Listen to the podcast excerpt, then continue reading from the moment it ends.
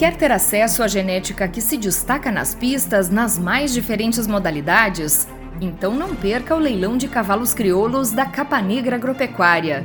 Filhas e filhos de craques como Capa Negra Jacarta, Sargento do Itapororó e Capa Negra Trapézio, além de éguas prenhas de festejo 1061 Malfer.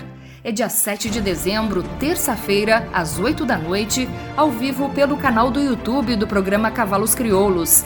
Negócios, parceria e programa Leilões, com Fábio Crespo no martelo.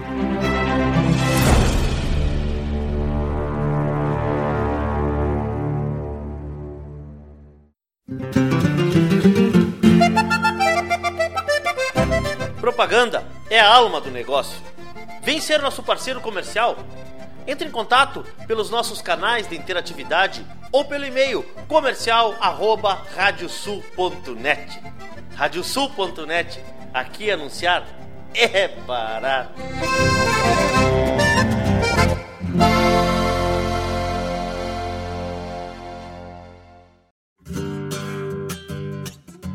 Estás interessado em ampliar teu plantel de cavalos crioulos com ótimos exemplares?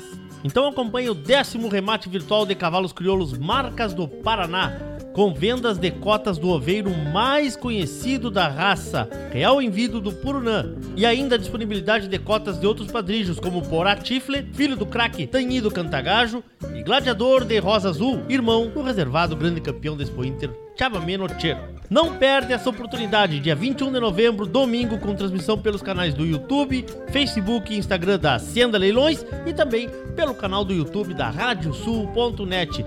Décimo remate virtual de cavalos crioulos Marcas do Paraná. Muita qualidade para quem ama cavalos crioulos.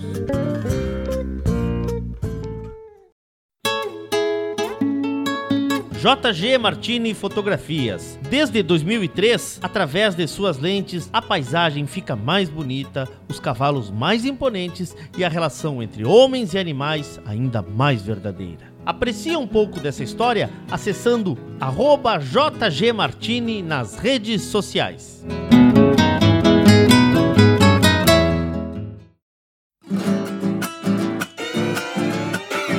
Macedo Leilões Rurais. Há cinco anos no mercado, uma opção para quem quer vender ou comprar animais da raça crioula, gado de corte e genética bovina. Toda a estrutura e suporte comercial para o teu remate, com agilidade e eficiência. Macedo Leilões Rurais. Lugar de bons negócios.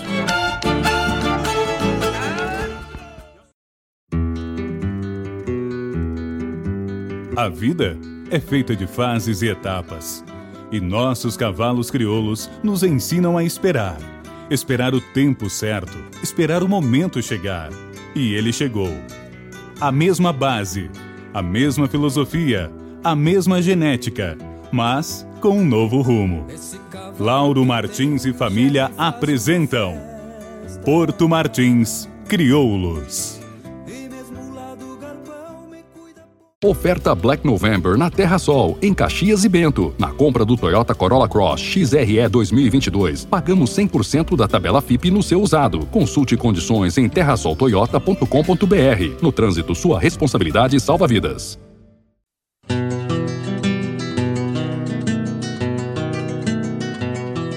A cabanha Três Taipas foi projetada com uma base de éguas chilenas de origens importantes e as grandes matriarcas brasileiras, com foco em alta performance funcional e temperamento. Acasalamentos e serviço reprodutivo a cargo do médico veterinário Venício Neto, assessoria e reprodução. Cabanha Três Taipas. Se tem a marca de cuia, tem função.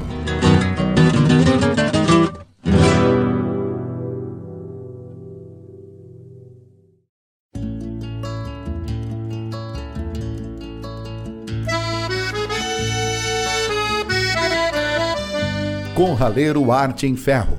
A tua parrija, trempe ou grelha personalizada e com a qualidade e garantia de quem entende. Material altamente resistente, projetos personalizados para toda a linha de churrasqueiras e parrijas. Entregamos em todo o Brasil. Contatos pelo Instagram, arroba Corraleiro Arte em Ferro. Corraleiro, a marca preferida pelos criolistas.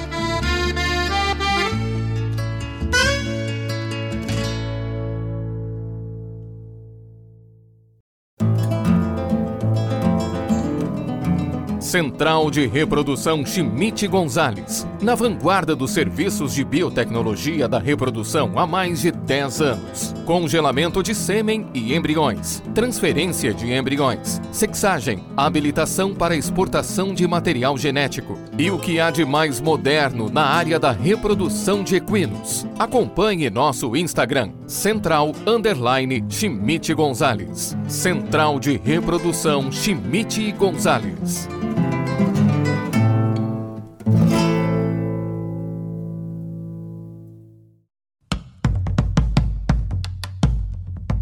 Fazenda Sarandi, há seis décadas desenvolvendo o agronegócio em São Lourenço do Sul e região, com excelência no cultivo de arroz, soja, milho, na criação de gado angus e do cavalo crioulo. Fazenda Sarandi, qualidade a gente faz aqui.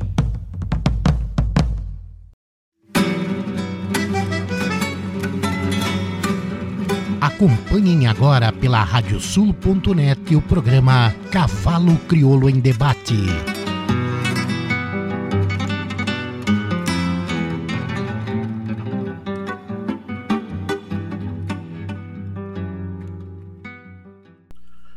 Boa noite, amigos ouvintes da Radiosul.net, a rádio regional por excelência. Estamos começando mais um programa Cavalo Crioulo em Debate. Nosso encontro de todas as terças-feiras, a partir das 20 horas, para passarmos a limpo a raça crioula. Hoje é dia 16 de novembro do ano santo de 2021.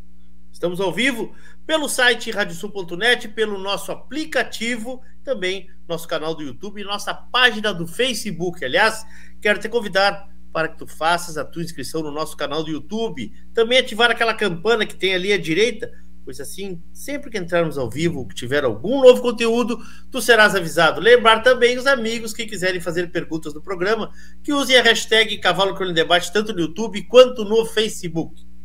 Estamos em nome de Macedo Leilões Rurais, Porto Martins Crioulos, Corraleiro Arte em Ferro, Terra Sol Toyota, tua revenda Toyota em Caxias e Bento Gonçalves. Tinha Donadel, assessoria equina encurtando caminhos para o teu sucesso. Contatos pelo 5599-696-5986 ou pelas redes sociais do Tinho Donadel.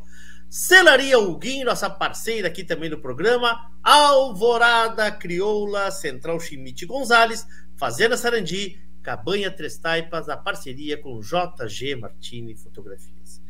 No programa Cavalo Crioulo Debate dessa semana, vamos mais uma vez abordar um tema sugerido pelos nossos ouvintes. Como minimizar riscos ortopédicos e de, e de, desenvolvimento na criação do cavalo crioulo? Como funciona o desenvolvimento do potro? Quais as necessidades e limites da intervenção humana nesse processo? Para abordar esse tema, vamos receber logo mais o especialista no assunto, médico veterinário Carlos Anselmo dos Santos. Esse tema será abordado em seguida, pois agora na abertura do programa vamos receber a turma do leilão Três Taipas, Gavião e convidados. Tenho aqui comigo os titulares da cabanha Três Taipa, meu amigo Neneto Ferreira. Boa noite, Neneto. Boa noite, Vinícius. Bem-vindos ao programa Cavalo Crioulo em Debate. Prazer estar com vocês aqui. Boa noite, Neneto. Prazer é todo nosso, meu amigo. Poder participar desse programa tão bom aí para a gente poder falar no que a gente gosta, que é Cavalo Crioulo. Que maravilha. Vinícius Buenas, bem-vindo. Buenas, amigo Leôncio. É uma honra poder participar do teu programa, que a gente sempre prestigia e que hoje faz um grande serviço para a nossa raça, né? Muito obrigado. Prazer é meu e agradecer a confiança de vocês nessa parceria aí em serem apoiadores do programa, né? Bom, mas hoje essa abertura aqui é especial. Além da oferta que nós temos que já está no ar, já está no ar. Nós vamos contar um pouco da história dessa cabanha, da história dessa criação, Uh, quem começa? Vamos começar pelo mais experiente, hein, Vinícius? Ah, vamos deixar Isso, o homem falar? De acordo. De acordo. vamos lá, Neneto. Me conta, a gente estava falando muito nos bastidores antes. Quando nós começamos a nossa parceria também, tu me contaste um pouco dessa história. Conta um pouco para nós da história da Cabanha Três Taipas.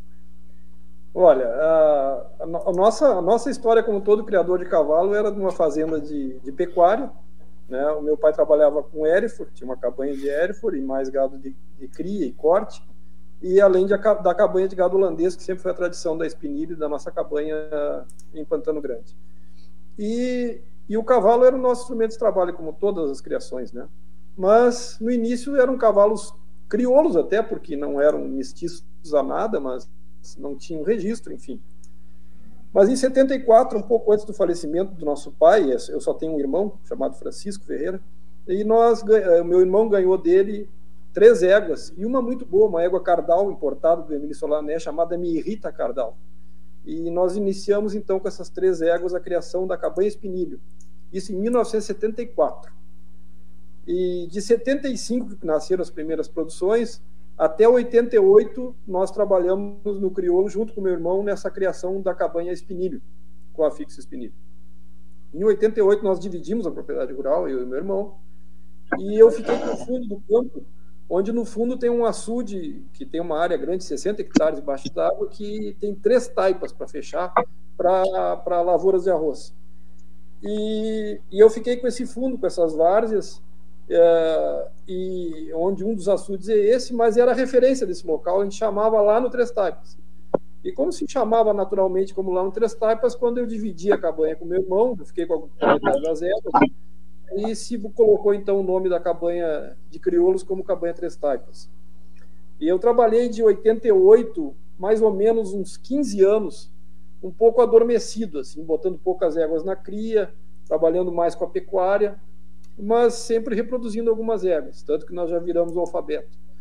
Mas nós ficamos aí uns 15 anos sem reproduzir quase nada.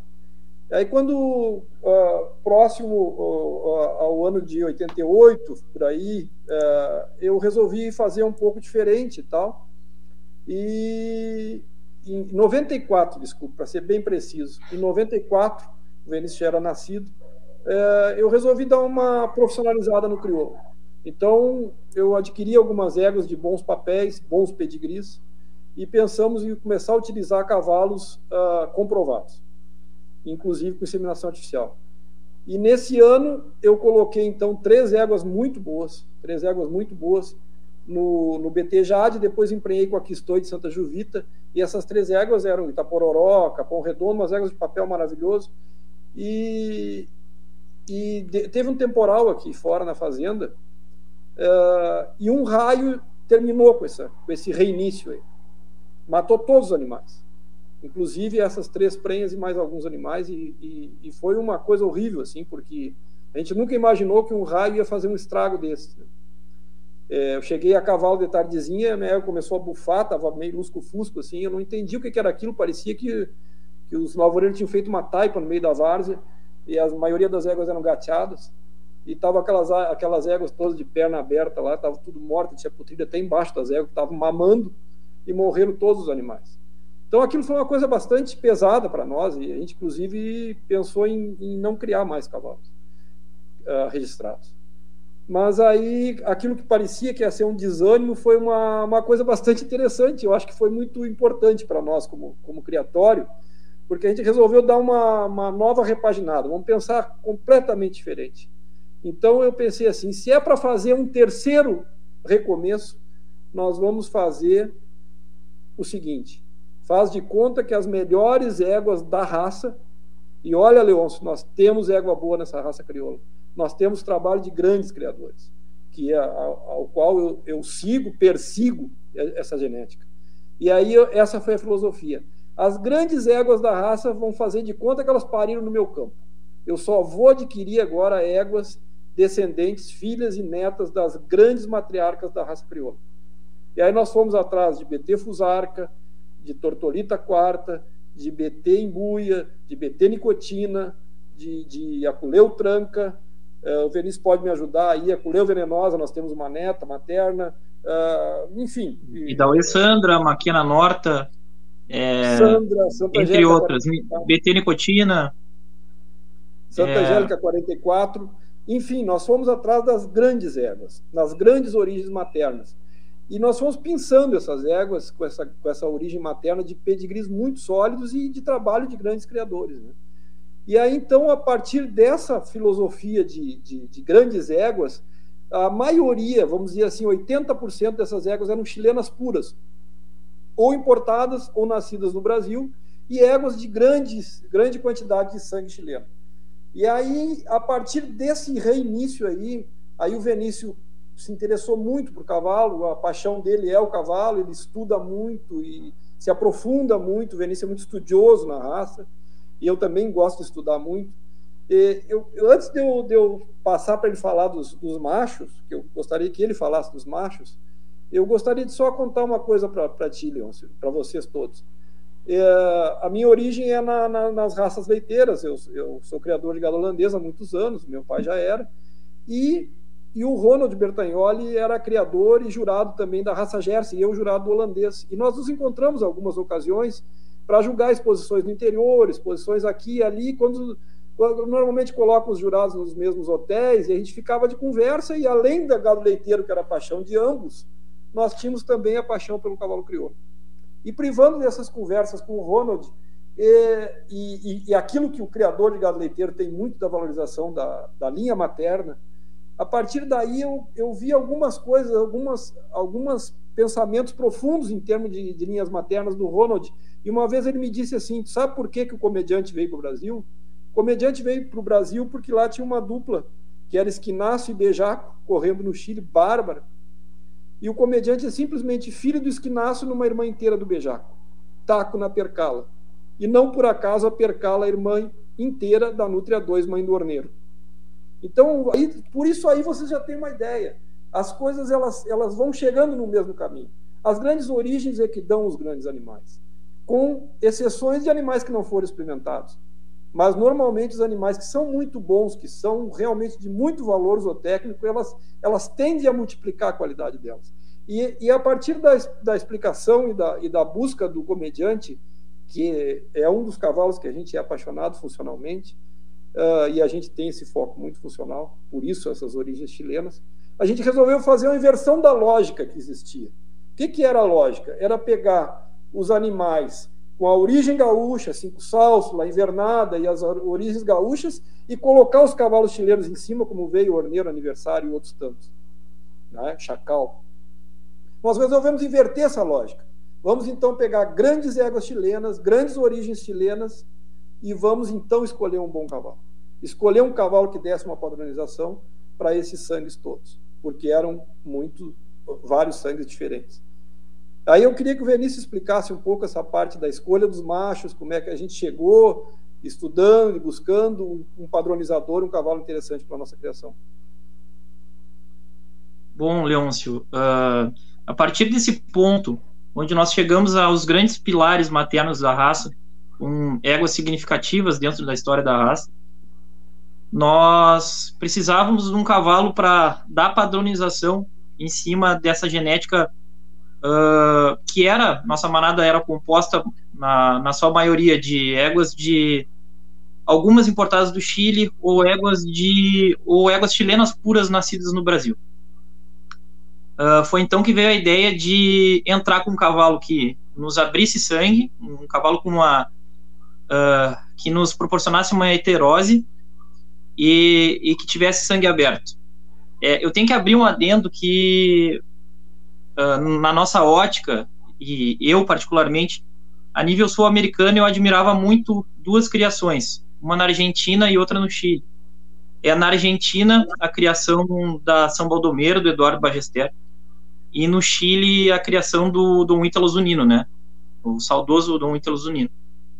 É, e dessa, dessa premissa surgiu a ideia da gente utilizar o Mananeiro Jalisco que é um cavalo que veio da São Baldomero, né, uh, utilizado muito na, na Malfer, onde ele fez um trabalho, uh, eu diria, brilhante na Malfer, deixou ventres maravilhosos. É, dentre esses ventres, ele colocou uma freio de prata, que é a Timbaúva 213 Malfer. No Brasil, ele foi campeão cavalo adulto em esteio, tá aí a foto do, do Mananeiro Jalisco. E, e esse cavalo ele tinha uma genética, apesar dele ser argentino, uh, o Eduardo Bagester, ele ele era um exemplo de criador porque ele foi muito, ele foi pioneiro em muitas coisas, né? Eu acredito que na Argentina ele teve o pioneirismo de injetar bastante sangue chileno na, na, na manada das éguas argentinas. Então, com isso, ele teve muitos benefícios, né? E, e na época onde, onde ele era o titular, é, a São Baldomero, ela ainda é atuante, mas na época dele, uh, a São Baldomero ela estava presente em todas as modalidades do, do cavalo na Argentina. É, eles tinham bons cavalos na, em prova de la renda, eles tinham bons cavalos na empaleteada, eles, eles tinham uh, grandes éguas e cavalos na morfologia. Então ela, ela era uma cabanha onde, onde ela estava presente em, em todos os lugares que o cavalo podia atuar. E, e, eu achava isso muito interessante. A seleção dele muito interessante. Então partiu dessa ideia de usar o Mananeiro Jalisco já maduro, né? E feito esse trabalho brilhante da Malfa. E a gente trouxe ele lá para casa. A gente usava inseminação artificial. Ele ficava na central do, do Frederico Schmidt. E na época, acho que nós nós éramos os talvez os únicos que usássemos ele ou dos poucos que usa, usamos ele no final da vida, né? Mas ele deu uma contribuição bárbara porque ele entrou com essa heterose em cima, apesar de ele ser argentino, ele tem um, ele tem uma, arga, uma alta carga de sangue chileno, né? Ele é um cavalo que a mãe dele é chilena pura, a Dormida Buenaventura, né? Uma filha da São Baldomero Sidra. E e a Cidra vem da La Cueca Ambiciosa, e a La Cueca Ambiciosa é a mãe do São Baldomiro Cuesteiro. É, ele tem dormido ele ao final também, que é o avô materno dele, que dormido ele ao final é ele é pai do, do Notiero Morepódio, que é, o Notiero Morepódio ele está presente no, por exemplo, no pedigree do Shark Sensato da Cabanha Basca, e vem fazendo um, um, trabalho muito bom aqui no Brasil, né, com várias filhas na final da Expo Inter e foi um cavalo que entrou com essa genética. Ele entrou com. Ele entrou nos, nos dando uma morfologia interessantíssima. Um cavalo que dava garupas estendidas e dava, dava ventres muito fortes e éguas grandes mães, sabe? E, e ele não deixou a desejar no trabalho ali fora. Pegou as nossas chilenas puras e éguas de grande grau de sangue chileno e fez um belo trabalho. A gente tem uma, uma a gente tem uma base de filhas dele que tenho certeza que vão contribuir por, por muitos anos na nossa criação. E, e a gente falando então do que vocês eh, do que vocês produziram, do que vocês uh, nesse tempo de, desse recomeço, como o Neneto disse ali, porque é uma é uma é uma é uma lição também, né? Um amor, uma lição de amor isso que vocês fizeram aí. Uh, aonde vocês estão chegando? Eu acho que esse é o nosso tema de agora, né? A gente tem ainda alguns minutinhos para mostrar um pouco do que vocês estão produzindo e um pouco do que vocês, desses resultados que vocês estão uh, colhendo já. Temos, foi em 94 isso, Neto? Falaste? É, 94 que a gente que deu o episódio esse. Tá, mas recomeçamos quando? No, no, ah, 90... e logo em seguida a gente começou tá. a buscar essas éguas e repovoar aí, fazer uma, uma manada com essas Tá, vamos chegar a 25 anos, mais ou menos isso, 26 anos, né? É. Mais ou menos isso. Isso. Uh, o que mais, Vinícius? que a gente tem para destacar? Uh, seria muito importante destacar uma nova fase que nós estamos entrando agora. Depois do Maraneiro Jalisco, se abriu uma lacuna de, de procurar um cavalo para usar nessas filhas do, do Maraneiro Jalisco, nessas chilenas. Sim. E já depois de conquistado muito me orgulha de saber que a gente tem uma manada de, de alto grau de sangue funcional. As nossas mães, quase todas têm grau altíssimo funcional, então é um conforto muito grande de usar. Nós precisávamos de um cavalo para usar em cima desse nosso trabalho genético. E, e foi aí que se apontou um putrilho, na época, né? Um putrilho de sobreano, vendido num leilão vertical da GAP, que foi o Jalisco da HP São Pedro. Foi um potranco que quando, uh, a princípio, no início, eu, eu vi o putrilho, vi o pedigree do putrilho e me impressionei, porque, como eu havia comentado, uma das criações que, que mais me brilhava os olhos uh, no Chile era, era a água dos Campos de Maquina, e, e esse potranco tinha todo, toda aquela morfologia que o Fantástico dá, o Fantástico São Pedro, pai dele, né? Com, com toda a bagagem genética da Pampeana do Retiro do Ouro, que é uma tríplice coroada da raça crioula, né? Que é um, é um fato muito significativo. Só que a mãe dele uh, era filha do Maquena Guinto. E aí a gente entra numa história de uma dinastia de campeões, né? Porque esse acasalamento entre Esperando e a Maria Pinto Guinda, ela resultou numa enormidade de filhos campeões, né? Uh, Instruendo, uh, Guindal, o Guindo, enfim, uh, vários campeões lá no Chile, e é o principal acasalamento da história do Chile. Então ele tinha essa genética no pedigree. Uh, ele é filho da Amanda de São Pedro, que foi finalista do freio. É uma filha do Guindo, na Ricoleta, que é, que é a mãe do Jaguar. A Ricoleta é Napoleão de São Pedro, um chileno puro. É, na BT Julieta. A BT Julieta é uma das principais éguas da, que deixaram família lá na GAP. E ela é filha do Orneiro na Tirana. A Tirana é aniversário na nicotina. Então a gente entra de novo aí nessas grandes origens maternas. Não só nas nossas fêmeas, mas também nos garanhões que a gente se propõe a usar. A gente chega no pedigree dele na BT nicotina. A gente tem o sangue esperando da, da guinda e da BT nicotina, que foi uma grande matriarca. Ela colocou dois freios, né? O sargento e o, e o bico de ferro. Um freio de ouro e um, e um freio de bronze. Então eu acho o pedigree desse cavalo extremamente consistente. Ele tem um L deitado, como diria o, o, o saudoso amigo alemão Gilberto. E, e graças a Deus esse ano deu tudo certo e ele se comprovou também nas pistas morfológicas. Né? O, o primeiro ano que ele participou? Não, não, não foi o primeiro ano. Ele tinha sido já uh, terceiro, melhor, terceiro melhor para o tranco maior, né, Vinícius? ele tinha sido o terceiro melhor potranco maior da, da Expo Inter. Mas eu, eu, eu, só queria fazer uma, um adendo aí, Vinícius, é, porque eu tenho eu, eu fiz um print das conversas do Vinícius a respeito desse potranco. Quando ele viu fotos desse potranco e depois uma filmagem dele caminhando, ele enlouqueceu por esse potranco.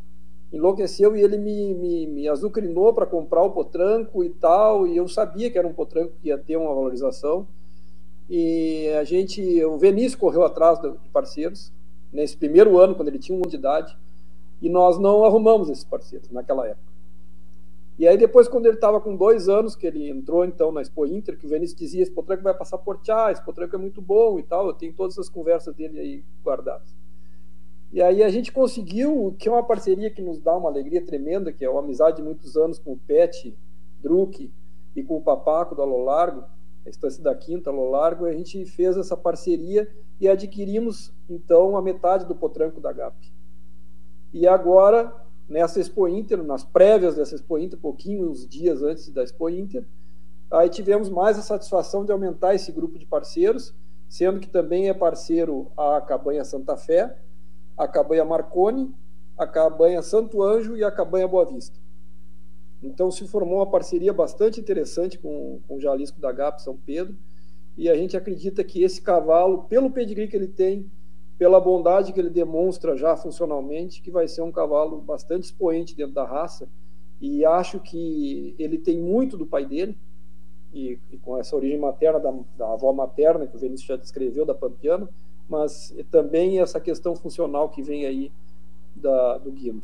Eu acho muito interessante da nicotina muito interessante esse cavalo. Esse cavalo eu acho que vai ser realmente um, um cavalo que vai marcar uma época aí dentro da raça crioula. Esperamos, pela, pela amostragem que ele já deu uh, do ano passado e do que nasceu esse ano, tanto conosco como nos parceiros da Quinta ali, uh, uma, uma amostragem maravilhosa de, de reprodução desse cavalo. Perfeito. Nós precisamos falar dos lotes. Nós precisamos falar dos lotes, senão não vai dar tempo. E do Vamos leilão lá. que tá. Vamos lá, o, o leilão está no ar já. Até que dia? O leilão está no ar até dia 22 de novembro. Tá? Tá, no vem, site da Macedo Leilões. Macedo Leilões. Tá. Uh, vamos lá, Vinícius. Vai puxando e vai me dizendo aí que eu vou, que eu vou chamando aqui a turma para. Então pra, vamos pra, começar por ordem alfabética. Vai no Três Taipas Argentino. Argentino tá aqui. Tá. Vamos lá então. Esperar ele carregar aqui, a gente já bota. Aí tá ele. Vai falando aí dele. Tá Pode ir falando que Isso. ele vai. Tá aí o Três Taipas argentino. Três Taipas argentino é, é a primeira geração do Jalisco da HP São Pedro lá em casa, né? Uh, traz toda essa genética do Jalisco e ele é filho de uma importada da Argentina, de criação bagester, que é a Quelumenta. A Quelumenta ela foi importada pela Cabanha São Rafael e foi adquirida por importante soma pela, pelos amigos da GAP São Pedro. E nós adquirimos da GAP. É uma égua maravilhosa, uh, muito linda. É uma filha do Tanido Cantagajo, que é grande campeão de Palermo, que produziu a Labrava Cresna, né, que é grande campeã de Palermo também e terceira melhor fêmea da FIC.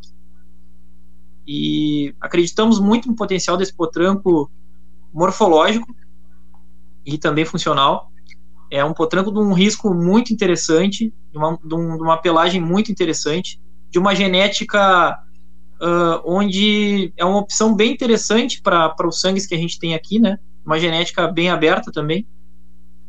Uh, e é um potranco que nós confiamos que, que tem tudo para ser um ótimo garanhão na cabanha que, que adquirir ele e onde ele for servir, porque realmente ele é um potranco que, nos, que hoje quem vai lá conhecer ele é um potranco muito novo, uh, recém-desmamado há, há pouco, mas ele demonstra muita qualidade mesmo. Tem uma garupa uma garupa estendida e ótimo potranco. Já passou para o outro agora, Leôncio? Temos outro aqui. Tá bom. Esse aí é o Três Taipas Ataque Maragato, também é da primeira ah. geração do Jalisco da GAP São Pedro. Tá. É, ele é Jalisco da GAP São Pedro, uma égua muito importante também a, no nível da nossa criação, que é a Undina de Santa Angélica. A Undina de Santa Angélica também foi uma égua que foi vendida por importante soma nos leilões que ela passou tanto na, na liquidação da cabanha Simpatia, onde ela, onde ela foi um, um, um lote um lote destaque nesse leilão, e, ou no, e também no leilão do Álvaro do Moncel da cabanha Sol de Maio, que também ela foi comprada por importante soma. Ela é filha do. A, a mãe dele é filha do Jalisco de Santa Angélica. Então é uma irmã da, da sobrenatural Oraca, uh, numa mãe campeiro, uh, Elaroma de Pichidego Campeiro, na nada mais, nada menos que a Luminosa de Santa Angélica, que foi grande campeã da Expo Inter. Então esse potranco ele carrega uma genética vencedora aqui do Brasil, é uma genética muito funcional e o que já domamos da, da, da, das filhas da Undina, nós nos impressionamos com a aptidão funcional que os animais demonstraram, com velocidade lateral, com instinto vaqueiro, são animais de realmente de outra curva, funcionalmente. Então, esse potranco, eu indico ele como pai, pelo importante, pela importante genética que, ela, que ele carrega, e também para ser um futuro atleta aí em, em, todas as modalidades da raça. Perfeito. Vamos adiante. O que, que temos aqui? Essa, essa potranca, ela se chama Três Taipas Uruguaia. Ela é uma filha do. Ela é uma filha do Damasco da Ouro Branco. É um cavalo do nosso amigo Paulinho Gliber e, e, ele tem um pedigree maravilhoso. Ele é fechado em sangue BT, né? Há pouco, há pouco tempo ele, ele entrou para o registro de mérito, o, da, o Damasco do Ouro Branco. Ele é filho do Jade na BT Carinhosa, que tem um, que ele é embridado na, na, na BT Fusarca, né? O, o Damasco do Ouro Branco. Atualmente a gente poderia destacar que o atual grande campeão da Expo Inter é filho do Marcone Conte Toro. E o Conte Toro, a mãe do Conte Toro é filha do Damasco do Ouro Branco. Então é uma genética bem atual, que está vencendo nas pistas. E essa, essa potranca ela é realmente muito riscada. Ela é muito moderna. É uma potranca que, com certeza, tu bota para dentro de casa, né? ela teve poucos dias de pego na, na de pega nas imagens, mas tu bota para dentro de casa é uma potranca que ela disputa e disputa forte na, nas pistas morfológicas. Ela é muito é bonita dele. Mexer, né, É uma gata para se mexer. É, e a, a linhagem materna dela vem do Butiá Quebec, que é um cavalo que nós utilizamos na cabanha, que é filho do comediante na BT Tormenta. Então ele é irmão materno do BT Butiá, Freio de Ouro. E, e, é, uma, é uma genética que dá excelente função para nós também. Então ela também tem movimentos muito fáceis e é uma potranca, diria eu, que bem completa. Vamos ao próximo lote então. Essa potranca se chama Trestapas Vertente. A, a Vertente ela é filha do grande campeão da Expo Inter e freio de bronze, bocal de ouro, pergaminho AA, na, na trama de São Pedro. A trama é filha do, do Chope do Retiro da Palma, que traz o, o, um sangue funcional bem importante do Clementina Vencedor. a mãe da, da, da trama de São Pedro, ela é uma filha direta do Betengano, é, que é um pilar, um pilar muito importante da raça crioula. É uma, é uma potranca que a mãe dela era uma égua que impressionava a nossa manada por, por relevo muscular, estrutura, e, e, e ela também segue na mesma linha da mãe. É uma potranca extremamente estruturada, ela impressiona pelo volume, e ela é bem nova e vai botar muito mais corpo ainda. É uma potranca muito interessante, lindíssima. Eu acho que é um baita ventre para ser utilizado na reprodução também. O, o, o que, que nós temos de oferta no leilão? Quantos lotes são? O que, que vocês estão preparando? O que, preparando então, o que, que foi é assim, preparado? Assim, já, já, está lá, o, né? o nosso leilão ele é o nosso leilão ele é feito em parceria com os nossos primos né queridos primos da cabanha gavião e então Sim. nós dividimos o nós dividimos os lotes né são, são somos nós e eles que colocamos animais à venda no leilão tá. então 50% da oferta é nossa e 50% deles nós Vocês temos. É isso, são as potras e, e, e, e, os potrancos? Nós temos esses dois potrancos, mais ah. uma filha do. Mais uma filha do Jalisco da Gap São Pedro, também desmamada, que está lá no site. Vale a pena olhar. Ela é dessa linha materna do Comediante da Tormenta e é muito linda também. A gente só não trouxe por causa que o tempo ia ficar muito. Uh, íamos gastar muito tempo, né? Uh, e também, além desses animais, nós temos outra potranca, também a ponto de doma, uma genética bem interessante, e, e temos a cobertura do Jalisco da HAP São Pedro, né? que é, seria a cereja do bolo da nossa oferta esse ano. Certo. É a única cobertura que nós venderemos este ano na nossa cabanha. Tá. Site da Macedo Leilões, banner na capa do site da Radsul.net e contatos com vocês aí, tem ali, deve ter também, se alguém quiser uh, mais informações, né, Vinícius? Quiser deixar aí também Isso. algum contato de vocês aí, fica à vontade, mas tem o uh, o Instagram da Cabanha, o... que é um Instagram bem ativo, né? Tá bem. Leôncio, tu preparou Oi. o vídeo da Monchita ou, ou não? Ah, sim, sim, sim, sim, sim, sim, sim, sim, sim. Seria importante mostrar ela. Tá. Aproveitando esse vídeo, eu quero mandar um grande abraço para o nosso amigo Chico Fleck, né? Que nos proporcionou ter esse grande ventre aqui na nossa casa. É, como eu falava, uma das criações que eu mais admiro é a dos Campos de Maquena, e a gente teve uh, a sorte e a felicidade de conseguir trazer um ventre de lá para nossa manada. É, a gente fez esse vídeo há poucos dias, ela estava chegadinha a Paris, e é só para mostrar uh, o tipo, o, os tipos de os tipos de éguas que nós selecionamos ao longo do tempo, e ela exemplifica muito bem nosso uh, vamos dizer que o nosso pensamento como uma, uma matriz deve ser, né? Ela não vai ela à é venda, muito... né? Não, ela não vai à venda. A gente só pensa em mais e gostaríamos de mostrar. Só para deixar claro, né? Quer dizer, não vai à venda também se não quiser alguém comprar, né? É. Não, mas ela não tá, ela não tá no leilão, ela não tá no leilão, só para deixar não, claro. Não, ela não tá no leilão. Ela é uma mãe que vem nos fazendo uma fa... ela vai fazer família na nossa propriedade, sem dúvida. Ela já tem já tem seis filhas dela lá em casa. Foi a melhor égua disparado que eu já pude montar. Ela é uma égua que tu monta de pelo, faz o que tu quiser, tem o botãozinho de ligar e desligar. Qualquer pessoa monta nela, mas na hora que tu procura ela, é, ela sobra, realmente. Que e bom. ela é irmã materna. Acredito que a Monchita é a única irmã materna que do Maquena Quentacuentos aqui no Brasil. O Quentacuentos foi campeão de progênie há pouco tempo no Chile e hoje é um dos Travou o Vinícius lá. É, o Contacuentos é um, é um cavalo bárbaro lá no Chile, né? Ele foi campeão Sim. de progênie agora e são funcionalíssimos, né? E essa égua é filha da, da Norta e, e neta da. Não, ela é. A, a, mãe, a avó dela é a mãe do Malulo. A avó materna dela é a mãe do Malulo, né, Vinícius? O Vinícius acho que caiu lá. É, eu acho que caiu. caiu lá. Mas aproveitando, tá. o Vinícius uh, caiu, só para dizer que a gente também está usando com muita alegria o eleito do mano a mano, que é um cavalo que está dando uma função e um risco maravilhoso na nossa campanha. Certo.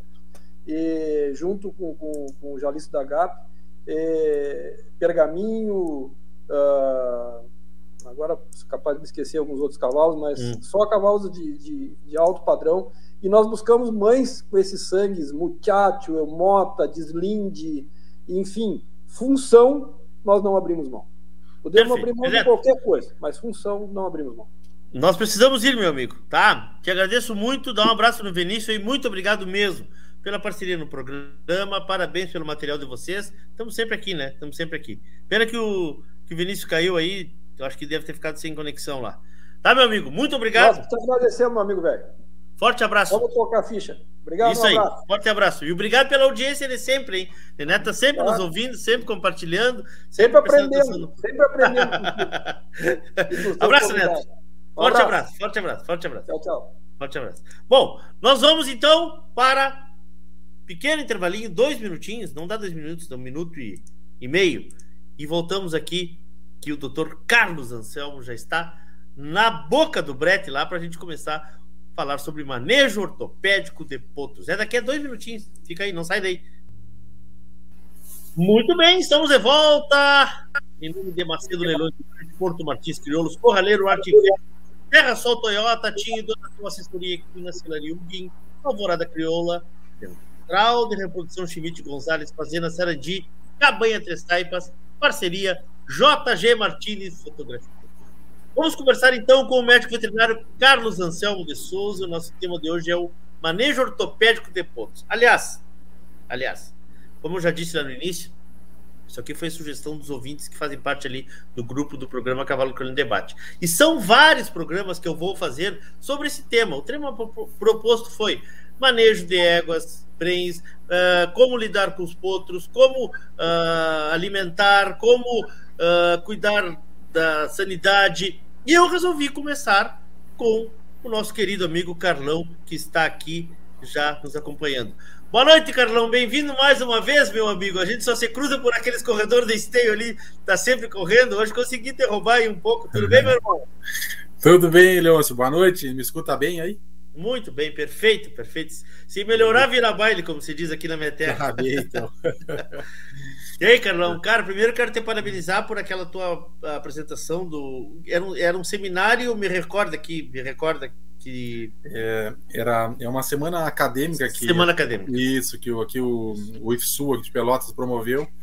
Né, e aí convidou para falar sobre o tema precocidade na raça crioula e sistema esquelético. Então, Pois Gostei é. de fazer também, que a gente se, se obriga aí um pouco mais para os livros e revisar outras raças e tudo, e é, foi, é, é, bom. Carlão, me, me, diz uma coisa, tu, tu viste que esse tema é bem amplo, né? Nós vamos ter que falar sobre ego, nós vamos ter que falar sobre nutrição de potros, nós vamos ter que falar sobre várias coisas. Tu, para quem? Para os desavisados, qual a tua especialidade hoje? Hoje? É, assim, é na especialidade em formação, eu sou especialista em ortopedia equina, né, pela IBVET. Tá? E, e no trabalho diário, eu trabalho hoje com acompanhamento do cavalo atleta, com ortopedia, né? Ortopedia como todo. É, trabalho bastante com laminite, né? E, e, a gente faz um trabalho em alguns, algumas criações e, e, pontuais sobre o acompanhamento do desenvolvimento do potro, né? Até, até ele virar um cavalo atleta. Né? Então, até já comentar, né, Leôncio, é, tudo a gente está, na verdade, em, em eu, pelo menos, né, em, em, aprendizado, acho que vou morrer aprendendo, mas é, acho que a gente tem alguns dados já que a gente consegue expor, mas não sou especialista em nutrição, nada, né? Eu posso expor um pouco aqui o que a gente conversa, sim, o que a gente conversa com outros colegas, né, com especialistas sim em nutrição, tudo, não né, não sou especialista em nutrição, né, pessoal, mas uh, uh, Carlão, mas assim, tu, tu acompanhas, Tu acompanhas desde o potro, que eu vejo muito trabalho teu com potro, casqueando, trabalhando nas cabanhas, até quando, tu, quando os cavalos estão correndo freio, tu estás por ali sempre, porque é, é, essa serviço para alguns profissionais também que hoje fazem parte de, desse, desse circuito. É mais ou menos isso? Isso, isso aí, então, isso é, é, ainda não tive a oportunidade, ou seja, dos anos, né, de poder, de assim, um animal que a gente viu desde novo, digamos assim, ao pé da égua, a gente chegar com ele, digamos assim, é, é na final do freio para brigar, digamos. Alguns, assim, já estão em processo de tomara, né? Mas é, esse trabalho mais de acompanhamento, digamos assim, que é um trabalho talvez de seis anos para cá, cinco anos para cá, assim. E, e uma questão que acho que vale a pena falar, acho que legal do teu problema, que é bem uma conversa, né? Que esse trabalho, na verdade, ele foi surgindo é, por uma necessidade que eu comecei a enxergar na ponta, né? Na ponta que, que eu digo. Quando a gente começa a enxergar alguns cavalos atletas é, chegarem para o treinamento com problemas ortopédicos, né? Então, aí por uma questão de formação, né, pela universidade e pelo professor Nogueira é, e pela escola né, do Pursan, que eu agradeço muito. Vamos lá. Assim, por que, que comecei assim, a ver essa lacuna, não só óbvio de oferta de trabalho, mas como necessidade de os problemas que a gente vê na ponta, como eu te falei, quando os cavalos chegam para treinamento, né? É, alguns já vêm com eles, né? Aí, ou eles adquiriram durante a carreira, digamos assim, morfológica, por exemplo, tá? ou dome, amadurecimento, ou são problemas que vieram lá da criação. Então, com algum, óbvio, alguns isso vai, vai acontecer naturalmente, né, Leôncio? Não foi nada de, de, de, planejado. É, se começou a, bom, vamos melhorar mais na base. Então, se começou primeiramente como um trabalho estrito de aprumos, ou seja, de trabalhar com casqueamento de potos já desde o pé da égua, Tá. E gradativamente isso foi evoluindo de outra maneira, né? De acompanhar meu desenvolvimento, é, é, nutricionalmente o que a gente pode agregar, né? Como a gente enxerga essa situação. E acabou que hoje enxerga uma maneira que o médico veterinário ortopedista dentro da criação, eu digamos que ele tem um papel também é, a agregar com a seleção. Tá? Eu acho que o Leôncio caiu de novo aí, pessoal. De... Ele tá faltando. Não, não, não cai, não cai, não cai, não tá cai, não. Não, ah, não, então vamos lá. Vamos lá, tô, tô ah. deixando na, na cara do gol aí, vamos lá. Dá, tá bem. Fica tranquilo. Então, fica eu digo assim, é, é. tem determinadas questões que tu enxerga ortopedicamente que eu, digamos, hoje é obrigação nossa, é, enquanto trabalhando em equipe numa, numa cabanha de criação, tu alertar às vezes o, o criador, bom, a gente está tendo esse tipo de problema. Esse tipo de problema pode ter origem em A, B, C ou D, e digamos assim, eu sempre por último coloco a genética. Né? Então, no momento que a gente fecha todas as janelas que podem estar é, tá abertas para entrar um problema que tu está colocando na tua criação, que vai te dar problema, por exemplo, eu sempre gosto de falar o primeiro problema financeiro, ou seja, quando tu começa a ter devoluções de animais vendidos em função de problemas ortopédicos, né, tu começa a querer entender como posso minimizar isso, né? Então, onde eu posso fechar essas lacunas? E aí tu começa a fechar, e óbvio, e isso tu vai, digamos assim, fazendo uma coleta de dados dentro da criação ortopédica que tu vai fornecendo ao criador. Né? Isso é um trabalho em conjunto todo mundo, é algo que sim, que vai acontecer naturalmente, não é algo pontual. Né? Então, é, assim, graças a Deus eu noto cada vez, cada vez mais uma, uma procura, não só é, com a nossa equipe, mas com outras equipes, fico muito contente com isso. É, da importância o criador quer e entender isso, criar um produto saudável, porque esse produto saudável, fora agregar para ele, para competir para frente, agrega enquanto vendas, né? Ou seja, é, a gente, tu tá vendendo um produto que tu compraria, digamos, com segurança. Né? Então, eu acho que é um papel bem, bem interessante nosso aí e cada vez vai aumentar mais. Só que ao mesmo tempo te traz muitas perguntas, muitas claro. dúvidas. Claro. É, e muitas, digamos assim, muitos questionamentos de coisas que a gente faz que a gente muitas vezes está fazendo mal ao cavalo. Né? E aí eu entro dentro da raça crioula, eu acho que a gente tem ainda uma, uma, um pouco poucos dados científicos e pouca conversa né, nesse meio sobre isso, né? Então eu acho que é algo que, que tem que ser debatido e exposto, como a gente está falando hoje aqui, né? É, o que, que a gente está fazendo durante a criação e no desenvolvimento do nosso cavalo que a gente pode estar tá ajudando ou prejudicando ele, né? Pois é. Uh, vamos começar por aí então. Uh tu, o, tu estás tendo uma receptividade, vocês que trabalham com isso, já maior por parte das cabanhas, dos criatórios, imagino eu. Podemos estar longe ainda do ideal, mas as pessoas estão entendendo um pouco o acompanhamento, a importância, por exemplo, de cuidar dos cascos, de cuidar de aprumos, que é a base do animal, né, Carlão? Não existe cavalo que sem, sem movimento, né? Sem, penso eu. Uh, como, como é que tu estás. Uh, para quem está nos acompanhando, qual a primeira preocupação que tem? Porque aqui nós estamos falando do cara que tem do, uma égua na cria, meia égua na cria, para o cara que tem 200 éguas na cria. O cavalo, o produto que vai nascer é o mesmo. O tratamento é o mesmo, né, Carlão? Mais ou menos assim, né? É, Nasceu. Perfeito. Vamos lá. O que, que eu acho, né? A primeira preocupação, eu acho que é antes de nascer. Eu tá, acho que é perfeito. quando tu vai começar. Tu tem que te fazer a pergunta assim: é quantos animais eu posso criar. Né? Por que isso? Boa. Isso entra uma questão de área, né? Ou seja, que área tu tem para criar. E infelizmente, né, como falou, eu sou, sou novo, mas quanto mais estudo isso, né, nessa apresentação que falou sobre precocidade, a gente está visto e posto não só na nossa raça, quanto em outras raças que é, o animal até os dois anos ele precisa de liberdade, exercício com, assim, com companheiros da idade dele para fazer o amadurecimento desse sistema esquelético. Então a primeira pergunta que eu, que eu faço assim, ó, é quantos animais eu posso criar?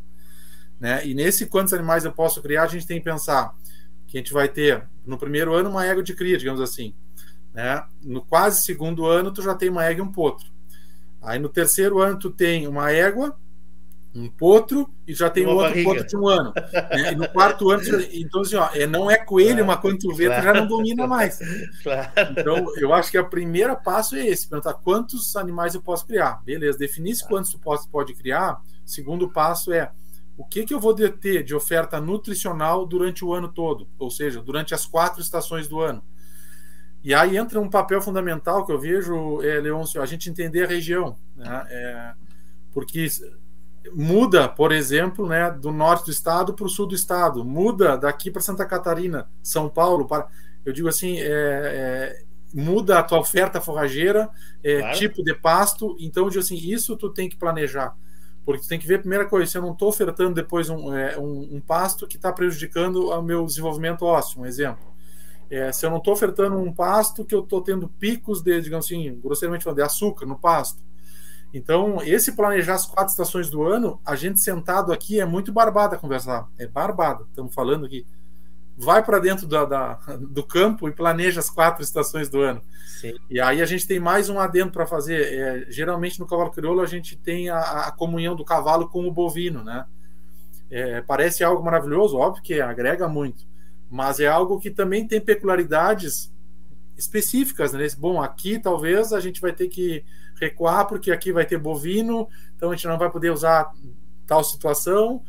Então, essa, esse planejamento, eu acho, de área e de minha oferta nutricional, eu acho que seria a primeira, a primeira questão. Né? Tá. Bom, Carlos. Entender, então, entender então o tamanho uh, do, do, do, que tu podes uh, ter, ter no teu espaço.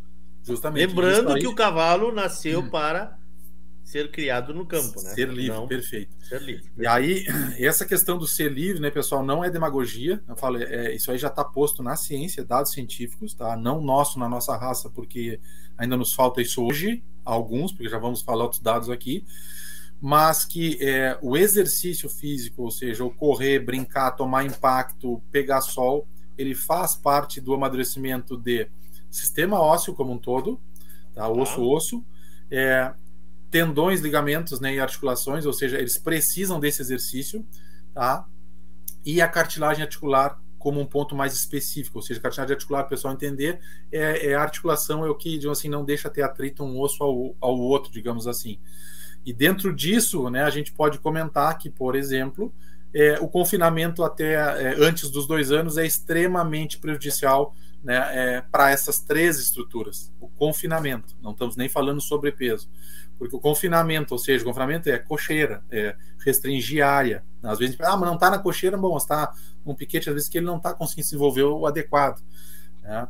Então, a gente sabe, não sabe, a ciência sabe isso que é prejudicial, tanto para é, uma, uma questão de proteínas que permitem elasticidade maior do tendão ou não, é, ou a densidade mineral do próprio osso, né, e o amadurecimento dessa cartilagem articular.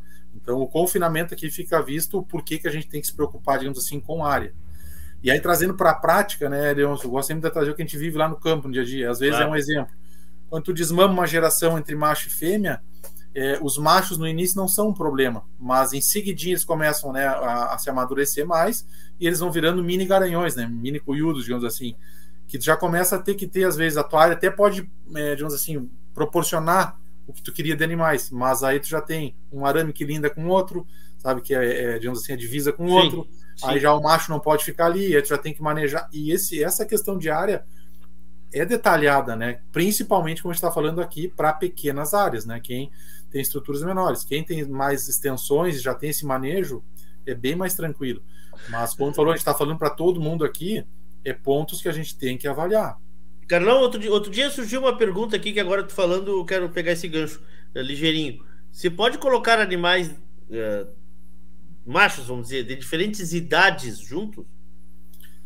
Eu não vejo problema, desde que, tá. digamos assim, tu não esteja, minha opinião, não sei se é correto ou não, tu não esteja algum dominante que vá agredir outros. Né? E aí, dentro desse propósito também, legal tua pergunta, que, por exemplo, é, se tu tiver um dominante que começa a, digamos, agredir, ou até às vezes fazer, não sei qual seria a palavra, assim, aqui não vou usar no ar que não sei. Sim. Mas aí tu, quando vê, tu começa um potranco de ano junto com D2 ou D3, começam a ficar mais mirradinho, um, sabe? Um, digamos assim, fosse o o escolhido da turma de judiar sim, dele. Sim. Bom, sim. tu está atrapalhando o desenvolvimento. E isso é questão de manejo diário, né? De observação. E aí entra um outro papel que a gente pode conversar aqui, que não é o tema, mas é mão de obra, né? Tu precisa ter dentro dessa tua propriedade de criação uma mão de obra comprometida, né? Que está vendo o dia a dia. Ou seja, muitas vezes fala, a gente vai em propriedade uma vez por mês, uma vez cada 40 dias. Eu não vejo detalhes que preciso que a equipe Claro. comprometida esteja olhando. Todos os dias. Nesse- então, é, esses detalhes têm que ser, então, de preferência, tentar deixar categorias, é, é, digamos assim, da mesma geração, né? Mesma seria o geração. melhor. Perfeito. A não ser Tá. bom, bom, depois ponto de dois para cima, aí eu acho que é mais. Sim, aí já é mais emparelha, né? complicado. É, mas Já eu acho emparelha. que essa para baixo é mais complicado. Tá. Ah, bom, eu fico pensando que tem tanta coisa que a gente tem que, tem que ir puxando de assunto e conversando, e... mas assim, ahn, vamos voltar ali. Nasceu. Nasceu. Eu quero voltar ali. Nasceu. Tá, perfeito. Eu acho que ó, antes de nascer de novo, ajeitamos a pro- a. É, assim, Ajeitamos a área. Ajeitamos a área. Tá. Aí perfeito. começamos assim, geralmente é, Tchê, eu já estou criando aqui, bueno, vamos Tá. ter que dar um jeito com que tempo, beleza? Ótimo. Tá, vamos O lá. que, que eu acho? Primeira coisa, é tentar ter regularidade de estado corporal. É uma, uma palavra simples, ou seja, manter a tua égua na gestação é procurar que ela não passe de um estado corporal de 7, entre, de 0 a 10, um exemplo. Que ela oscile para 6, para 7, na- mas não tem oscilações bruscas, principalmente no terço final. Tá? Outra tudo questão que é muito tá? importante que eu vejo assim é essa que é a mesma questão da tu saber que tu não tem algum pasto ali, por exemplo, que é um quelante de cálcio, ou seja, que te sequestra cálcio, que é super importante na formação é, na gestação. Por exemplo, vamos falar grosseiramente, é um, uma braquiária, é, o kikuyu tem um pouco, é, sudão, milheto, alguns pastos que a gente usa e que a gente às vezes não sabe que, ah, cara, mas sempre usei, não tive problema, beleza, mas às vezes pode dar problema clínico de tu observar e às vezes vai te dar problema quando tu vendeu aos dois anos e tu teve um potranco devolvido por um problema ósseo de criação. Tá? Então, ou seja, a primeira coisa básica, né, que às vezes te impede lá na saída. Então, eu acho que esse é é algo assim, bem simples e óbvio, óbvio que uma oferta do sal mineral adequado para equino para essa égua gestante durante a gestação dela. Então, eu acho que para a égua gestante, que a gente, eu acho que é, é fundamental isso aqui, porque às vezes aqui já está estabelecido algumas questões. Tá? E não vamos nem complicar muito, né? Porque às vezes, por exemplo, se a gente vamos vamos nos extremos, uma égua obesa, por exemplo, fora ela te dá muito mais problema de potro com desvio angular e contratural, ou seja, potro que nasce com a mão para frente, potro que nasce torto, é, potro, digamos assim, que nasce muito flácido, muito relaxado, é, potro que vai te apresentar um exemplo, digamos assim, é, um problema articular no futuro pode ser também consequência desse alto carboidrato na gestação, comprovado cientificamente. E o al- alto carboidrato, pessoal, por exemplo, não é só a ração.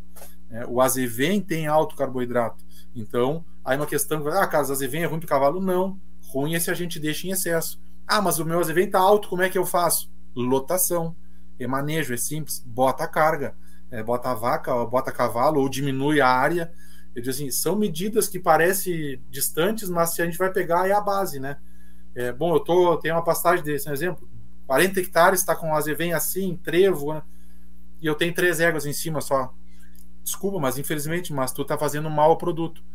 Então, sabe, ou bota muito mais animal em cima, aumenta a tua carga de lotação, ou tu diminui a área que elas estão dentro da pastagem. É, por essas questões que a gente não enxerga, não enxerga olho nu e acha bonito, e é bonito uma égua gorda, né?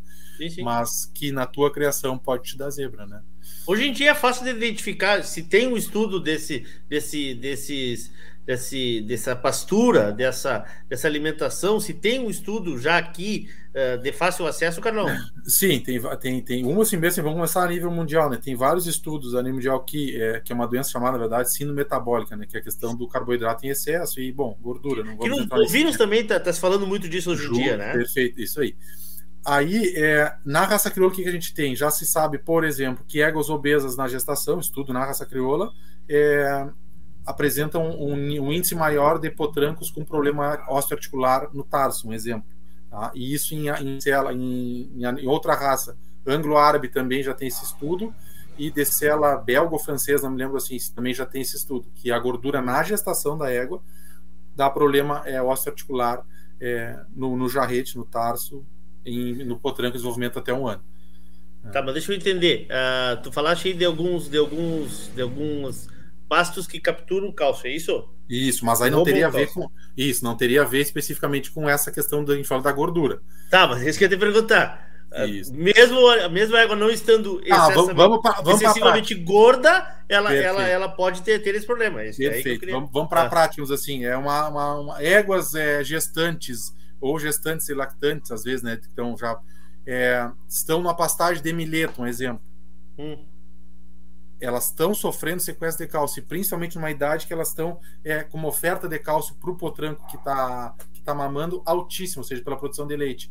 Então, isso pode dar um sequestro de cálcio é, enorme, fora na égua, com problemas clínicos, às vezes, da égua no, perder, no... perder cálcio para atração muscular. E vou dar um exemplo, já tive casos de osteoporose, ou seja, radiografar ela e o osso está todo poroso, que nem osteoporose em humanos. Então, ou seja, uma pastagem de verão que é comum para a gente, a gente usa então, é, é, esses cuidados aí não seria por Estado, e sim por uma questão de oferta é, nutricional sim. Que está disponível para ela. Isso é importante deixar bem claro, né? Deixar bem, bem claro, claro, que, mesmo não aí, estando gorda, ela pode estar tendo problema. Perfeito. Aí, por exemplo, vou jogar outra, outra questão que ainda não temos esse domínio, eu acho que precisamos mais estudo na raça crioula, mas é, o trevo branco parece ter um componente que ele pode é, levar um hipotireoidismo, ou seja, é, os hormônios da tireoide abaixo do, do, necessário. E aí, quando a gente pega a tireoide sabendo que ela tem um papel importantíssimo na ossificação, ou seja, no processo de ossificação e amadurecimento ósseo, às vezes a gente pode começar a ter outro problema. Entendeu? Então, e quantas passagens a gente tem? É uma, é uma oferta maravilhosa, né? O trevo é, nutricionalmente. Sim.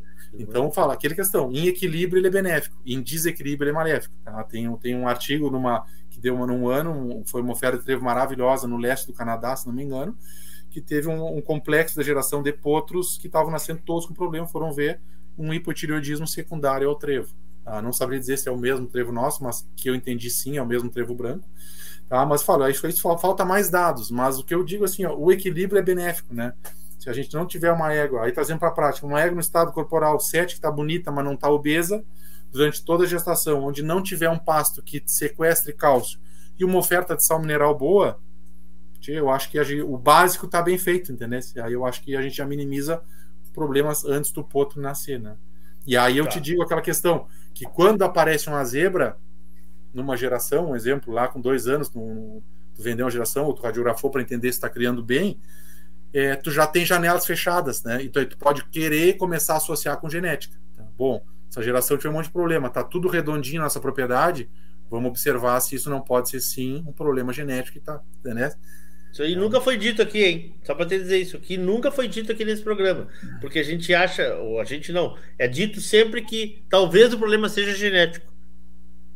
É, talvez o problema seja sempre, genético. Eu sempre, para botar a culpa na genética, eu acho que primeiro a gente tem que botar, quando é bota um dedo para lá, tu tem três apontando para ti. Então, Verdade. Então, primeiro vamos fechar as arestas todas do galpão e aí depois vamos ver se é problema tá. do cavalo. Tá. Né? E aí que eu falo, eu acho assim que indo mais pontualmente como o ortopedista pode agregar na seleção. Um exemplo, é, eu acho que óbvio que é algo, digamos assim, bem, não digo assim, mas é algo palpável. Tu está implementando o garanhão na tua criação, tu quer saber se esse garanhão pode ter algum problema ortopédico que pode ser genético. Tu fazer, por exemplo, um exame radiográfico completo dele para tua compra, para tu usar ou para tu, sei lá. Eu vejo como algo positivo, entendeu? Sim. Talvez não vá nortear é, o, o, sim ou não, mas é um dado, por exemplo, tem isso aqui. Isso aqui pode ter um caractere genético? Pode, uma porcentagem de 5%, né? Pode ter sido na criação dele, né? Estou só, beleza. Agora, se eu depois de 4, 5 anos é, eu comecei a observar, um exemplo, que toda geração eu tenho um problema com algum potro igual ao que ele tinha, aí tu tem que repensar. E aí vou dar um exemplo que isso não é loucura, né, pessoal? Parece ser Por exemplo, é, é, no, uma das raças de hipismo, não sei dizer a qual, em conversa com um colega me comentou, que para o garão entrar como, como no, no, no, digamos assim, no studbook, digamos assim, que está liberado para reprodução, mas ele está liberado para reprodução, ele tem que passar por uma avaliação radiológica que mandam para diferentes veterinários, óbvio que sem identificação do animal, onde essas possíveis causas genéticas estão descartadas e tem um níveis né, que eles classificam. E isso está acesso ao criador, tá o cavalo, se ele ingressar, né? Isso aí. E aí, por exemplo, eu sei que a raça que faz isso parece que foi a raça que tinha maior índice de cavalos competindo na Olimpíada esse ano, entre as raças que usam para hipismo, um exemplo, né? Então, ou seja, é a gente usando a genética e a tecnologia a favor uma da outra, né? De tu, é, e potencializando, e para mim eu vejo como agregar com a raça, né? Sim. Então, tem muita coisa que a gente tem que investigar ainda, né? Perfeito. Lembrando aqui que, como o Carlão disse no início da nossa conversa, ele é um especialista em ossos e não em nutrição. Chegou uma pergunta aqui de nutrição, Carlão. Fica bem vale. à vontade, tá? Não, Eu vou exibir ela aqui. Fica bem à vontade, tá, meu irmão? Éguas gestantes em pastagens de braquiária, como eu posso suplementar? O que é mais indicado? É, é perfeito, obrigado pela pergunta aí, Madai, né? É, o que, que eu vou dizer assim? É, como não é uma realidade nossa aqui, onde falo no sul, para nós, Sim. se perguntar no Rio Grande do Sul, posso me atrever, talvez Santa Catarina, e um criador quiser usar braquiária, eu, eu aconselharia não usar para cavalo, em função dos níveis altos de oxalato que fazem esse sequestro de cálcio. Tá? Então, se fosse uma região aqui, eu te aconselharia não usar. A gente tem outras opções, por exemplo, de pasto de verão, que a gente poderia utilizar. Agora, específico para a tua pergunta, aí, por exemplo, eu ia ter passar o, o telefone, de repente, do doutor Ricardo La Rosa, que ia ter que responder melhor. Já esteve aqui Porque com a gente, eu, tem né? um programa maravilhoso que, que ele participou aqui é, com a é, gente, é, vai voltar também, que é, ele é um expert, né? ele é um, é um conhecedor. Expert, e né? uma rica pessoa, né, pá, e tem paciência para explicar, tu manda, é, é, eu te aconselharia procurar isso em um especialista, mas eu não te aconselharia se tu tiver a possibilidade de outros pastos, né? Só que aí, como eu falei, aí depende da região, né, é, Leoncio, né? Então tem regiões, Sim. às vezes, que tu não tem muitas opções. Aí eu acho que deve ter alguma saída. Pois é, porque essa é a grande questão, eu acho, né, Carlão? A gente, outro dia eu falei contigo que tu estava em Santa Catarina, se não me engano, no Paraná. Tu está subindo bastante também, trabalhando lá para cima, né? Uh, como é que, como é que Vamos lá, voltamos àquele ponto. Eu tenho espaço para criar 10 éguas. 10 éguas e os produtos, né? Mas, mas, eu tenho espaço, mas o que o meu campo oferece eu tenho que botar ali.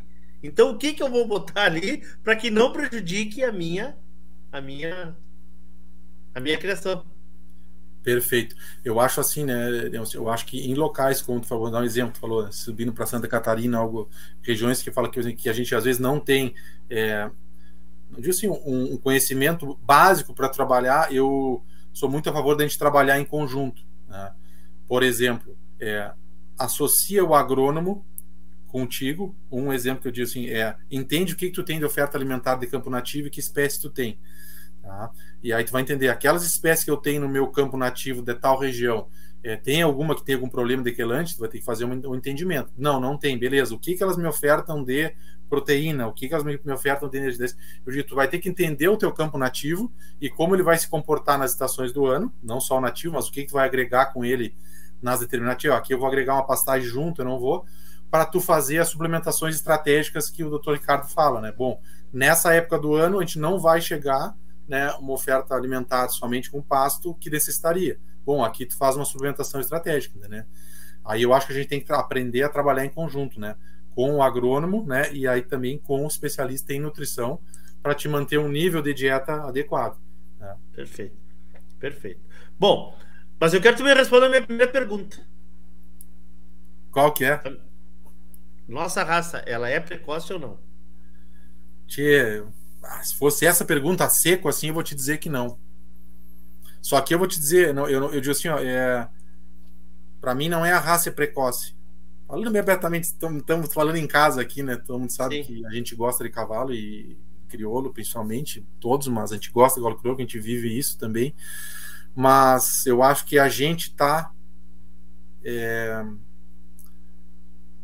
tá nos faltando entendimento do nosso cavalo enquanto fisiologia e enquanto a gente vai querer esse cavalo para frente. Eu acho que está nos faltando a gente sentar, é, debater, entender e ver como a gente pode minimizar os danos, digamos assim, causados pelo homem em cima dele. Não sei se tu me entende.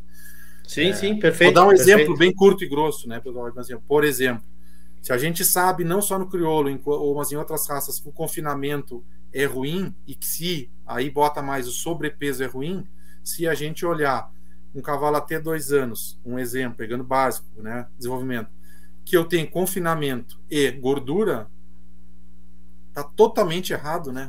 Tá totalmente errado.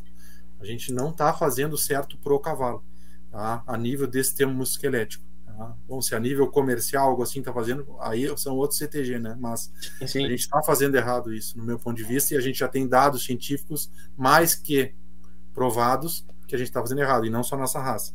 Tá? Aí esse seria o primeiro ponto. O segundo ponto, dados, não só na nossa raça, em outras também, que é, o excesso de gordura e esse excesso de carboidrato tá, trazem prejuízos ao sistema esquelético. Então, se a gente pensar que a gente está fazendo um animal ser super alimentado, às vezes desde a gestação, todo o desenvolvimento, aí entra entre confinamento, e aí aos dois ou dois e meio a gente doma ele gordo, e depois, quando acaba tudo isso, a gente quer que ele vire um atleta sem ter sofrido nenhuma sequela, aí a pergunta é: será que a gente está fazendo certo? É isso que eu queria, né? De, de, de, eu acho que para essa resposta a gente tem que sentar e debater muito, mas se tu olhar o todo, é, a gente tem que se questionar muito, né? Perfeito. Vou dar um exemplo, um dado aqui, né, Leôncio, bem interessante. Os Jogos Olímpicos desse ano em Tóquio, a, a idade mínima é, para tu entrar nos Jogos Olímpicos, o cavalo, né, para o cavalo ser apto a participar dos Jogos Olímpicos Mundiais, né, lá em Tóquio, para hipismo 9 anos, CCE, que é o concurso completo de estação 8 anos e adestramento 8 anos. Principalmente pela questão da preocupação deles em maturidade é, é, sistema esquelético olha o dado. É um dado que a gente fala mundial, é, assim, são esportes que já estão já tem anos né, a mais que a gente de, de, de, de, de, utilização de tudo. Eu acho que a gente não pode se achar algo diferente de todo o resto. Né? A gente é o cavalo. A gente muda a raça, mas a gente é cavalo. Né? E, por exemplo, são categorias que são respeitadas. Um exemplo, cavalos no hipismo, tu vai subindo categoria gradativamente. Tu vai pular cavalos novos, por exemplo, cinco anos, tu tem uma, uma altura de obstáculo para pular. O que quer dizer isso? Tu tem uma exigência que tu pode colocar, seis anos outra exigência, sete anos, né, até tu tá apto a tu, digamos assim, tentar chegar no nível mais alto do teu cavalo. Então, isso o que, que faz? Preserva ter animais de alto desempenho e que, aí podemos já trazer para nós, que conseguem, por exemplo, ir para umas Olimpíadas, que não pode tomar um inflamatório, que tem dois ou três VTE, que não me lembro agora, tá? E, e que pulam três percursos, se não me engano, a 1,60m. Sabe? São cavalos que a, a média deles, se não me engano, não tinha nenhum com menos de 10 anos nas Olimpíadas. Aí, de novo, a pergunta: estamos fazendo certo? Eu só estou, né, não digo sim ou não, mas sim, eu, sim. eu, acho que a gente tem que fazer esse questionamento para a gente, se a gente quer é, é, se a gente, né, esse, esse amor pelo cavalo que a gente tem, então é algo que, que a gente tem que se questionar mais, eu acho, principalmente quando a gente olhar para os dados científicos, né, que a gente já tem da raça, né. É, porque isso é uma outra coisa também a ser dita, né, nós estamos, eu poderia se dizer, iniciando os, os estudos científicos, ou nós já estamos com um caminho um pouco avançado? Como é que tu como é que tu colocaria esse, esse caminho aí? Eu acho que a gente tem bastante dado já. Eu, claro, a gente acaba olhando os ortopédicos, né? Que a gente gosta, né? Sim, não, sim. Não essas reprodução, outras assuntos, mas vejo que tem muita coisa. Eu acho que a gente já começou, mas a gente engatinha ainda até pela idade da raça, né? Claro. Mas eu vejo nisso, por exemplo, um papel de apoio importante da entidade, ela apoia as pesquisas, acho isso importante. Só acho que também a gente tem que sentar mais, debater mais esses dados agora. E principalmente se a gente conciliar os dados com o que a gente vê na realidade, né? Vou dar um exemplo é, cavalos que passam na morfologia, né? É, não vou dizer que todos, mas uma grande que chega aos treinamento, que fizeram campanhas principalmente mais longas de morfologia. Muitos chegam lá quando fazem um exame pré-treinamento, uma avaliação geral, é cheio de, de, de, sequelas já, sabe, ortopédicas. E aí muitas mas aí vezes pelo, pelo, pelo peso? Pelo peso e confinamento, né? E às vezes também entra tipo de exercício que é feito para muscular, aí entra outras características, né? Mas principalmente pelo peso, né? nós não temos como, como já que nós estamos falando em, em, balancear, né? Acho que esse é o segredo também do cavalo, um cavalo balanceado, né? É, se, se tu pegares um animal, vamos, vamos, vamos, vamos entrar nisso aqui agora. É, um potro que o, que, o, que o criador acredita nele para fazer campanha morfológica e que quer depois fazer a campanha funcional. Tu consegues criar uma linha minimizando os riscos? Vale, eu acho que sim. Só que. Acompanhamento acho... constante, né, Carlão? É, eu acho, eu, eu, né? eu, acho assim, ok, mas, ah, mas o fulano deu, o Beltrano deu, o ciclano deu. Perfeito, ótimo. É, eu vejo assim, ó, uma, é, que volume de animais começaram e deram, ou seja, se eu jogasse esse dado para estatística. Segundo, que parâmetros a gente tinha de lesões nesse cavalo. Terceiro, sabe? Seja, deram, mas às vezes deram, mas cheio de sequelas. Quarto, ele poderia seguir competindo outros anos seguidos, sabe? Então, é, tem um monte de questões que a gente tem que se responder. Então, né, é, se, por exemplo, você tinha, não, eu quero ir e correr o freio uma vez e tá louco de bom, tá, beleza. Eu não tô criticando quem faz isso, sabe? Mas dentro de, uma, de, assim, de um conceito que a gente tem de ter um cavalo saudável, ou seja, o cavalo ser saudável para competir, sabe? É, eu acho que é bem difícil isso hoje, Tá? Mesmo que assim, que tu até os dois anos tu não fez, não tivesse confinamento, tu não fez exercício precoce, mas se tu me disser que ele tem que ir como potranco menor em esteio e tu quer fazer toda essa campanha, eu vejo um pouco já mais de dificuldade. Não digo que não vai conseguir. Dificuldade, porque aí se a gente falar, um tema, eu sei que é um tema delicado para comentar, mas acho que a gente está, todo mundo está falando aqui em prol do cavalo, né, e da entidade, mas se eu tenho que chegar aos 30 meses montado em esteio, é, como que eu vou domar ele, né, é, digamos assim, antes dos 30 meses, é, sem colocar peso, se lá eu vou ter que ter peso para eu não ficar, um exemplo, com pouco volume numa fila, sabe, preparado. Então, na verdade, tu vai começar a domar ele antes dos 30 meses, tá, que eu digo assim, eu não digo que seja errado domar antes dos 30 meses, tá, mas colocando peso, aí já, aí já entra os, sabe, os conflitos, e principalmente confinando esse animal. Aí porque já não pode, o pelo não pode ficar feio, sabe? Tu tem que ir botando com o estado, senão tu não vai fazer frente. Aí começa, sabe, dar zebras. Por exemplo, é, se a gente pegar dados, tu poderia sim domar um cavalo aos dois anos de idade, sim. Desde que, primeiro, tem uma mão de obra qualificada e consciente. Segundo, esse cavalo esteja, um exemplo, passe quase o dia inteiro solto depois de tu trabalhar, um exemplo, vendo no mundo que, que eu acho que seria muito. Estamos no mundo ideal. Muito perto do, do normal. E algo ah. bem gradativo, entendeu? Mas sem colocar o peso. Né? Porque aí o peso, o que, que é o peso, só pessoal para entender? É gordura. Gordura hoje é considerado um sistema inflamatório crônico, assim, um tecido inflamatório crônico, e que tem tropismo por problema articular. Ele tem, ou seja, essa gordura, por uma série de eventos metabólicos dentro do cavalo, não só dentro da nossa raça, acaba, é, digamos assim, é, alterando, é, digamos assim, muitas vezes anatomias de articulações, e aí começa os processos degenerativos ao longo do tempo. Tá? Isso falando só na gordura, sem falar isso, se tu confinar, se tu fazer uma série de coisas. Né?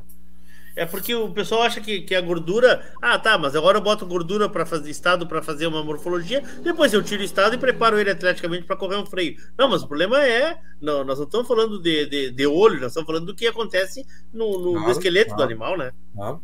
E aí, se a gente falar, por exemplo, né, a gente está tá fugindo da criação, tô vendo, mas só para ver como é importante Não, mas é, mas é, né? é, Depois a gente vai voltar para lá, para finalizar. Aí às vezes a gente se questiona, pá, mas por que, que na morfologia sai mais animais retirados no, no exame de admissão do que no freio? Justamente por causa disso que a gente está hum. falando. Ah, e aí, sem falar outras coisas, por exemplo, tem trabalho científico recente, 2020 para cá, não na nossa raça, em outras raças, falando que a gordura causa, ou seja, o, excesso de gordura no cavalo causa arritmia do sistema, arritmia, assim, a assimetria do sistema, ou seja, o cavalo já não troteia aparelho, porque não tem tônus muscular. Então, às vezes, só não trotar aparelho, às vezes tu já olha, parece que já está levantando Sim. mais a garupa, bom, às vezes tu já está fora de uma dimensão, não necessariamente só que está a dor envolvida, mas porque a gordura também causa isso. Isso é ciência falando. Então, é, é só assim para entender como é importante a gente pensar na criação, até os assim, criação falar até os dois anos, né? E esse planejamento para frente a gente se questionar mais. É só isso. Não estou falando que está tudo errado de maneira alguma, claro. mas que a gente tem que sentar e mais debater mais essas, essas questões, né? Carlão, voltando então para a criação, voltando então para a criação, tá? Uh, o acompanhamento daqueles animais que, que nasceram. Vamos, vamos, tentar fazer uma linha do tempo até os dois anos aí. Tá. Para a gente tentar criar um, criar um mundo ideal aqui. Vamos tentar criar um mundo ideal. Cada um sabe da sua, das suas condições, das suas perspectivas, dos seus sonhos. É que isso é uma coisa que a gente claro. não tem como lutar contra, mas nós estamos aqui falando com um cara que, que vai nos dizer friamente o que o esqueleto equino como ele reage, como ele é formado e o que, o que, é bom o que, não é bom para ele. Pode ser por aí? Claro. Então, assim, o que, que a gente vê, né? Tem, assim, tá, tá todos os cuidados, pega o gestante, beleza. É, a maioria dos nossos partos acontecem né, no campo normal e eu acho isso benéfico. Óbvio que existem riscos, mas é uma raça natural, é uma raça que tem Sim. essa seleção, né? É, o que, que, a gente faz, primeiramente? É uma, uma avaliação pós-parto, digamos assim. Na égua pariu de noite, no, no outro dia, que é o normal em todos né? Alguém vai lá ver se está tudo bem, por umbigo, normal, né? É, fazer a primeira avaliação, ou seja, esse potrinho nasceu bem, ou seja, nasceu bem o que, que é? Ele está falando só em ortopedia, né? É, tá com as mãos no lugar, no lugar é, não tem nenhum desvio grave que tu tenha visto, não tem sinais de imaturidade, ou seja, sabe, uma cabeça é muito côncava, é, relaxado total, ou seja, a primeira avaliação, assim, é como se, grosso modo falando, nasceu um bebê normal, beleza, ótimo, vai fazer ali, né? Vai, vai fazer a cura do umbigo normal, vai para o campo. Bom, se nesse primeiro estágio que a gente orienta, né, na, na, na, nas, nas cabanhas, é, tiver alguma alteração, aí isso entra, como eu falei, em mão de obra, gradativamente tu vai ter no pessoal treinado. Sim. Tchê, um exemplo, nasceu com o joelho muito contraído, que é normal, sabe? Às vezes nasce muito contraído. Bom, é, geralmente até os 5, 6 dias de vida, eles já se reorganizam e ele muda aquela questão, geralmente, né? Não todos.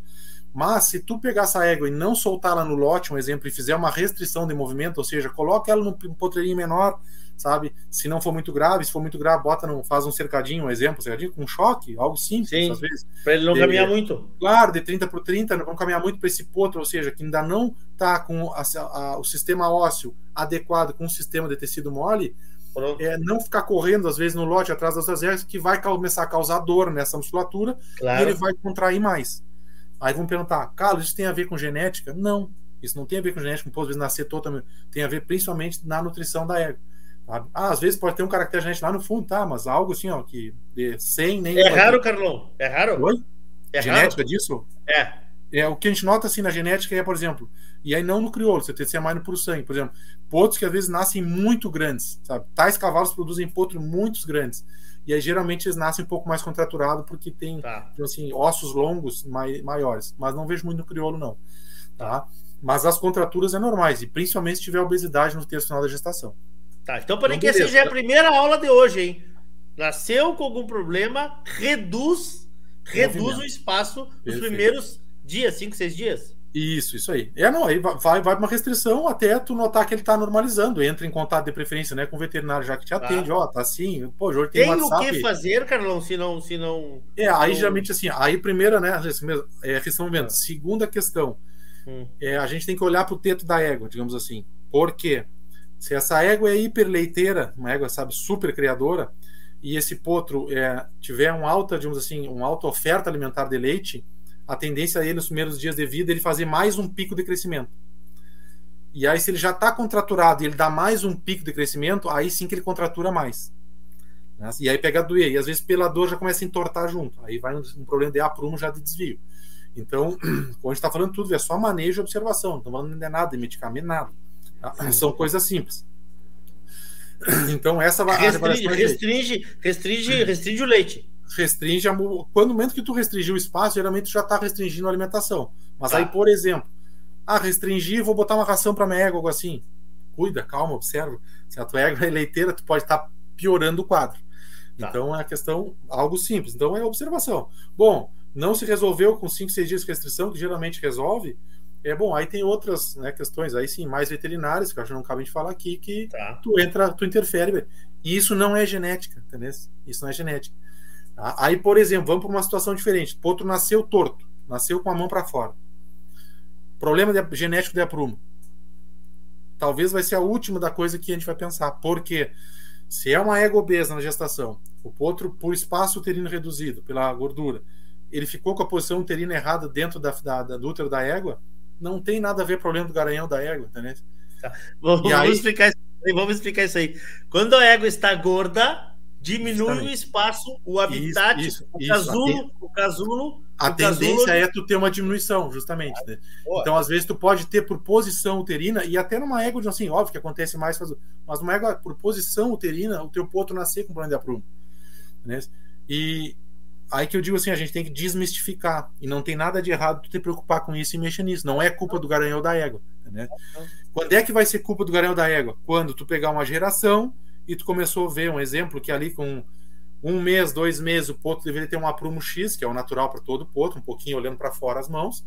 Todos já estão começando a ficar retinho e virando a mão para dentro. Bom, aí sim tu pode ter um problema. Aí tu vai ver se é as éguas, se é o cavalo, entendeu? Só que aí tu vai passar o feedback pro criador, entendeu? Olha, os filhos de tal cavalo, todos têm a tendência a fazer assim, ou uma grande parte. Entendeu? Assim, isso não interfere na tua, na tua criação, na tua seleção.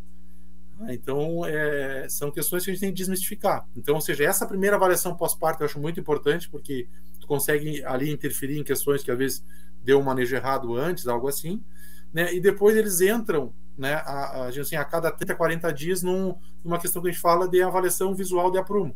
Dá um exemplo. A égua vai, embuçala a égua, vamos falar bem como é no crioulo, que é um semi-extensivo, né? Embuçala a égua na pera, caminha a égua na mangueira, o potro do lado dela, caminha, deixa ele em liberdade mesmo, faz assim, e ali eu avalio se ele é bom de pulmão ou pata. Se está começando a entortar algo, faço uma correção. Sabe? Algo assim, que é simples. Aí é Onde casquear. É que... Casquear? Casquear. Onde, óbvio que se tem alterações mais graves, aí tem algumas, algumas coisas. Sim. Vai botar um acrílico no casto, vai fazer uma cirurgiazinha, algo, mas assim, muita coisa simples que é diária. Tá? Onde é que começa a ficar assim, um pouco mais difícil para nós nesse sistema de criação semi-extensivo? Quando do terceiro para o quarto mês do potro, geralmente quatro meses, porque quê? porque o potro é chucro ainda, não tem essa questão do aras que pega às vezes diariamente ou a cada três, quatro dias o potro junto com a égua. E aí eles ficam grandes, né? E aí pegar não é fácil, né? Então, é. ali tu começa a dizer assim, para mim é um divisor de águas, né? Mas pelo menos tu, tu, orientou bem os membros, ou pelo menos tu já sabe os que têm tendência a fazer desvio, que tu vai ter que dar uma atenção especial. Tá? Inclusive, por exemplo, bom, esse grupo de éguas que tem esse potro com um desvio, não pode ir para uma superalimentação, para evitar pico de crescimento. Vão ir para um campo mais sabe? Mas, assim, com oferta alimentar sabe? regular. E tá. tudo que nós estamos falando é manejo de equilíbrio, né? Leons falou. Tu ter uma equilibrada no estado, no estado corporal e tu manter ela equilibrada enquanto ela está amamentando, é, tu minimiza grande parte do problema. E aí tu começa a enxergar, assim, os problemas que pode ser de caráter genético. Bom, tá tudo equilibrado e estamos tendo tal problema de aprumo, um exemplo. Bom, é, é, é aí tá dando assim um, um problema, né? Sim, então, sim. eu digo assim que basicamente até a questão de desenvolvimento seria essa, né? Se tu tiver tuas regras no estágio corporal regular, equilibrado. Né? Falaste em 40 dias, né? Falaste em, em, nesse início e até quando nós vamos observando ele? Ou a cada intervalo de todos os dias? O que que eu recomendo, por exemplo, é se possível, entre o terceiro e quarto mês, começar a manunciar o pé da égua, sabe? Que é a ah. escolinha, você vê que chama, o pessoal faz ali, Sim. sabe? Sim. Devagarinho vai manunciando, óbvio, isso aí de novo envolve mão de obra qualificada, tem que ter uma pessoa, tem que ter uma, mais, uma sensibilidade mais apurada, por estar lidando com uma criança, né? Que às vezes, por exemplo, tem cavalo que tem problema de cervical, internamento, que é um exemplo, que por um lado ele é mais duro, sabe, do pescoço que o outro. Sim. Que são problemas causados lá no amanunciar. No amanunciar. Quando era, quando era potrinho. Então, o que vai te interferir lá no teu treinamento depois. Então, fazer esse, essa, essa, assim, essa, esse, tu amansar o potro para tu conseguir dar sequência aí, sabe, de novo, a cada 40 dias aí. Eu digo assim, ó, pelo menos tu embalando bem eles num sistema semi-extensivo, tá, pessoal? Embalando eles bem aí até o quinto mês aí, a tendência é que eles sejam bem alinhados. Aí depois, pelo menos, a cada 60 dias, exemplo, é um cascamento normal aí, sabe? Que é, equilibra e vai embora. Tem muita aí, gente que óbvio... não casqueia, né? Oi? Tem muita gente que não casqueia, né? Tem, tem, muita gente. Casquei, né? Por quê? Qual é a explicação? Qual é a, a ideia? Ah, não sei, eu acho que mais por questão de manejo, né, Leôncio? Eu, eu te digo assim, ó. É, eu não enxergo como isso atrapalhar a tua seleção. Né? Eu acho que é o contrário. É mais coleta de dados para tua seleção. Claro. Porque é completamente diferente tu olhar um potro ao pé da égua, assim, sabe, solto ali, tu vai, olha, é bonito, riscado, do que tu botar ele a caminhar do lado da égua para tu olhar, vai de frente, vai de trás. Aí tu pontua os aprumos, né? Então, eu acho que é mais ele é um, é um agregado na tua seleção. Né? Carlão, aí... eu, eu, ouvi falar em ferro também para potro. Mas aí, assim, aí são questões de potros, por exemplo, que tiver. Aí é correção, né? É correção, aí é correção. Ah. Nem fala, por exemplo, ah. tiver um potro que E aí isso é outra coisa, né, pessoal? Um exemplo: correções de boleto, até o boleto, tu vai conseguir fazer até 5, 6 meses de vida. Depois acabou. Tu vai estar tá só entortando o casco e prejudicando a articulação. Depois e ele principalmente, fecha não tem mais. Depois não tem. Ou seja, ah, mas vai desmamar e eu já começo a mexer nos cascos. Desvio do boleto para baixo, você foi. E, eu, e o que tu podia fazer a nível de casco para melhorar, você foi. Se tu mexer com potro em casco, que tem problema no joelho, no, sabe, só no casco querendo que resolva, não, ele não vai resolver. Vai minimizar, mas não vai resolver. E mais ainda, falando assim, e aí no casqueamento, principalmente tu vai ter um efeito bom se é torto até o terceiro mês, sabe? Para tua resposta só no casqueamento, né? Bom, aí só no casqueamento não tá melhorando, aí tu fala, bota um acrílico no casco, faz uma ressecção de periósteo, aí são outras questões mais técnicas, mas aí são os animais problema, entendeu? Que tem desvio grave. Né? No geral, de manejo, seria isso aí. Tá? Quanto, quantos tem, quanto por cento tem hoje de problema? Ah, varia muito, tio. Mas problema grave, eu, eu vejo assim, o problema pior, eu vejo na raça crioula de aprumo é mãos para dentro, ou seja, que tem do boleto para baixo, que é o periquito. Tá. É a maior incidência no crioulo. Tá? Óbvio que tem as exceções, algum que bota mais um para fora, mas a grande maioria é essa. E é como eu falei, é um problema que para tu resolver é só novinho, senão tu não resolve mais. Não resolve mais. Mas varia, tem, tem propriedade que tem, por exemplo, 30% de problema assim, tem certo. propriedade que tem menos, entendeu? Aí então, depois então, tempo, então depois tem que olhar, tem que olhar para antes do nascimento. Isso é, isso é a nossa nossa lição de hoje, olhar para antes do nascimento. Teu potro começa a partir Por... do momento que ele foi gerado. Caiu. Oi. Caiu, Elion, agora sim. O teu Vai potro começa do, a partir do momento que ele foi gerado. Então é isso que nós temos que, que, que, que, pensar, né? Porque às vezes tu pensa que é, como o Carlão está dizendo, pensa que é só problema genético, que é não. A gente tem que olhar para trás também. Olhar para trás também, tá? Uh, mas eu te interrompi, tu ia falar sobre, tá. mais sobre sobre o que, que tu tens visto, né? Tá, e aí vou dar um exemplo. Aí vamos, vamos, tá. vamos assim, para mim, os equívocos, um exemplo. Aí tu nasceu o teu potro, né? Então, assim, tu não tá. tem manejo esse nenhum. Nasceu o teu potro, beleza? Tu já nasceu, ela já com um estágio corporal 8, 9, nasceu leiteira, vai para pastagem, e ainda às vezes tu bota na pastagem ainda, tu suplementa ela com uma ração, ainda ela já estando no estado, e o teu potro começa a comer ração junto com a égua, sabe? e ele vai ficando uma bolinha e fazendo pico de crescimento. Tá? É tudo que tem para o teu potro botar as mãos para dentro, por um exemplo? Por um erro de manejo teu, não é culpa do garanhão da égua, né? Então, é, é, essas questões assim que tem que só, como eu falei, nós conversar mais, né? Porque antes sim. de culpar o garanhão, a égua, né? Sim, sim. Bom, claro que como eu falei lá no início, nós não vamos conseguir abordar tudo hoje, né? A gente até já passou um pouquinho do horário, mas Carlão, o que, que tu acha importante a gente falar hoje que não foi dito ainda? Não, o que eu acho que pode agregar muito ao criador é, um exemplo, é, ali com sobre ano ou dois anos, quando começa às vezes a selecionar os, os melhores, ou assim, é, juntamente com o teu veterinário, né, que te atende, é, fazer uma, pelo menos assim, é, alguns animais daquela geração, tu fazer um, digamos assim, um, um panorama de, de, de, de radiográfico para tu entender se está indo tudo bem. Não sei se tu me entende. Sim. Que, por exemplo, no Puro Sangue, esse panorama existe ali perto dos dois anos em função das vendas, né? Que ninguém compra sem exame de compra, muito menos tá. potro, né? Então, aqui a gente, aqui a gente não, não, ainda não tem o exame de compra, né? Não, tem muita gente que já faz, sim, né? Já mas faz, é uma realidade é. que tá sim, mas está bem ainda mais distante. Faz, mas geralmente faz já quando o cavalo quer para a prova. Não quando, por exemplo, vai comprar um potro, algo assim. E aí, aí eu falo, a nível de seleção de criador, por que, que é importante? Porque vai te dar um, um digamos assim, um espelho, um raio-x mesmo. Como que tá indo a tua criação? Se está indo tudo bem ou não? Onde tu pode, de repente, mexer algumas coisinhas para minimizar tais coisas, entendeu? Porque eu acho que é aquilo, é, vai te mostrar o que os teus olhos não estão enxergando. Tá? Então, eu acho que nesse ponto, eu acho que é muito benéfico isso aí. Tá? Esse exame ele é feito, ele é feito a campo, como é que ele funciona? Não, não, é raio-x. Eu vou dar um exemplo. Como é que a gente geralmente a gente faz ah. nesses locais que a gente é, é os pontos que, por exemplo, foram encerrados para fazer campanha morfológica, um exemplo. Ah. Vieram os dois anos para cocheira para fazer. É, meio que fazer, sabe? Pelo menos as principais posições de algumas articulações para tu ter, ó, sabe? Tá indo assim, tá indo assado, vamos ter que se preocupar mais aqui, sabe? É, é um, um, um, feedback que tem para ti. Óbvio, né, Leon, se o proprietário quer, né? Também não é nada. Não, mas nós estamos, mas nós estamos falando aqui de, de, de, de, de criações. Uh, para quem está preocupado com um cavalo ou, ou, ou, numa exposição morfológica ou um cavalo atleta, né? Porque se o cara quer criar campo, vai criar campo e pronto, vai, vai talvez observar aquele início ali, como nós falamos, mas as ferramentas hoje existem para minimizar os problemas futuros, né? Eu acho que isso e é uma até, coisa muito importante. Isso, e até mesmo para escolhas, por exemplo. Às vezes tu tem, sei lá, cinco animais. Dos cinco apareceu uma zebra radiográfica em um. Sim. Ali tu, tu oferta para o teu, pro teu criador se ele quer seguir com, tipo assim, com investimento nele. Ou um exemplo, ele sabe, tia, não, esse ponto eu vou fazer só até aqui, onde eu não vou prejudicar, Vamos mas ele não vai virar um atleta. Um exemplo, né? Claro. E outra, ele coletou dados. Ele sabe que aquele potro é filho daquela é daquele cavalo. E ele tem um tem o primeiro dado dele, digamos assim, ortopédico mais negativo. Bom, se daqui a 3, 4, 5 anos tu tem cinco potros dessa, dessa égua e três deram problema, ela é um problema. Entendeu? E isso acontece. Tá? Não, nós não estamos falando demagogia. Sim. Sim, isso sim. acontece.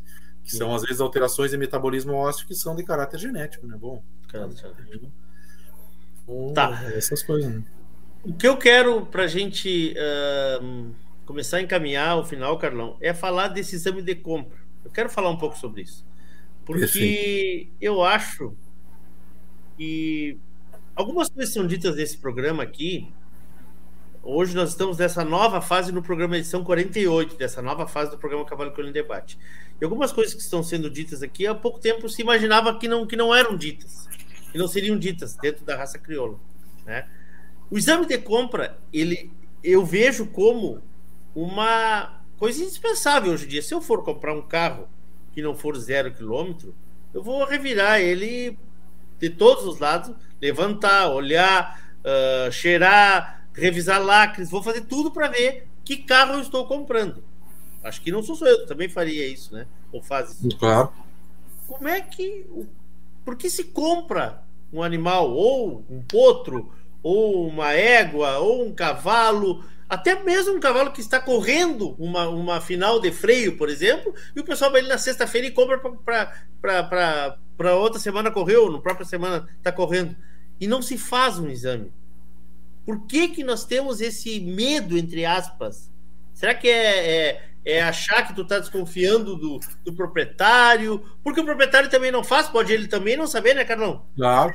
Não, o que eu vejo assim, ó, é, eu acho muito por falta de informação, né? de é quanto ele te agrega. Primeira coisa, eu falo, eu acho que pode dividir o exame de compra em duas questões. Primeira, como auxiliar de ferramenta na tua criação. Perfeito. Vou comprar um potro dois anos no leilão tal.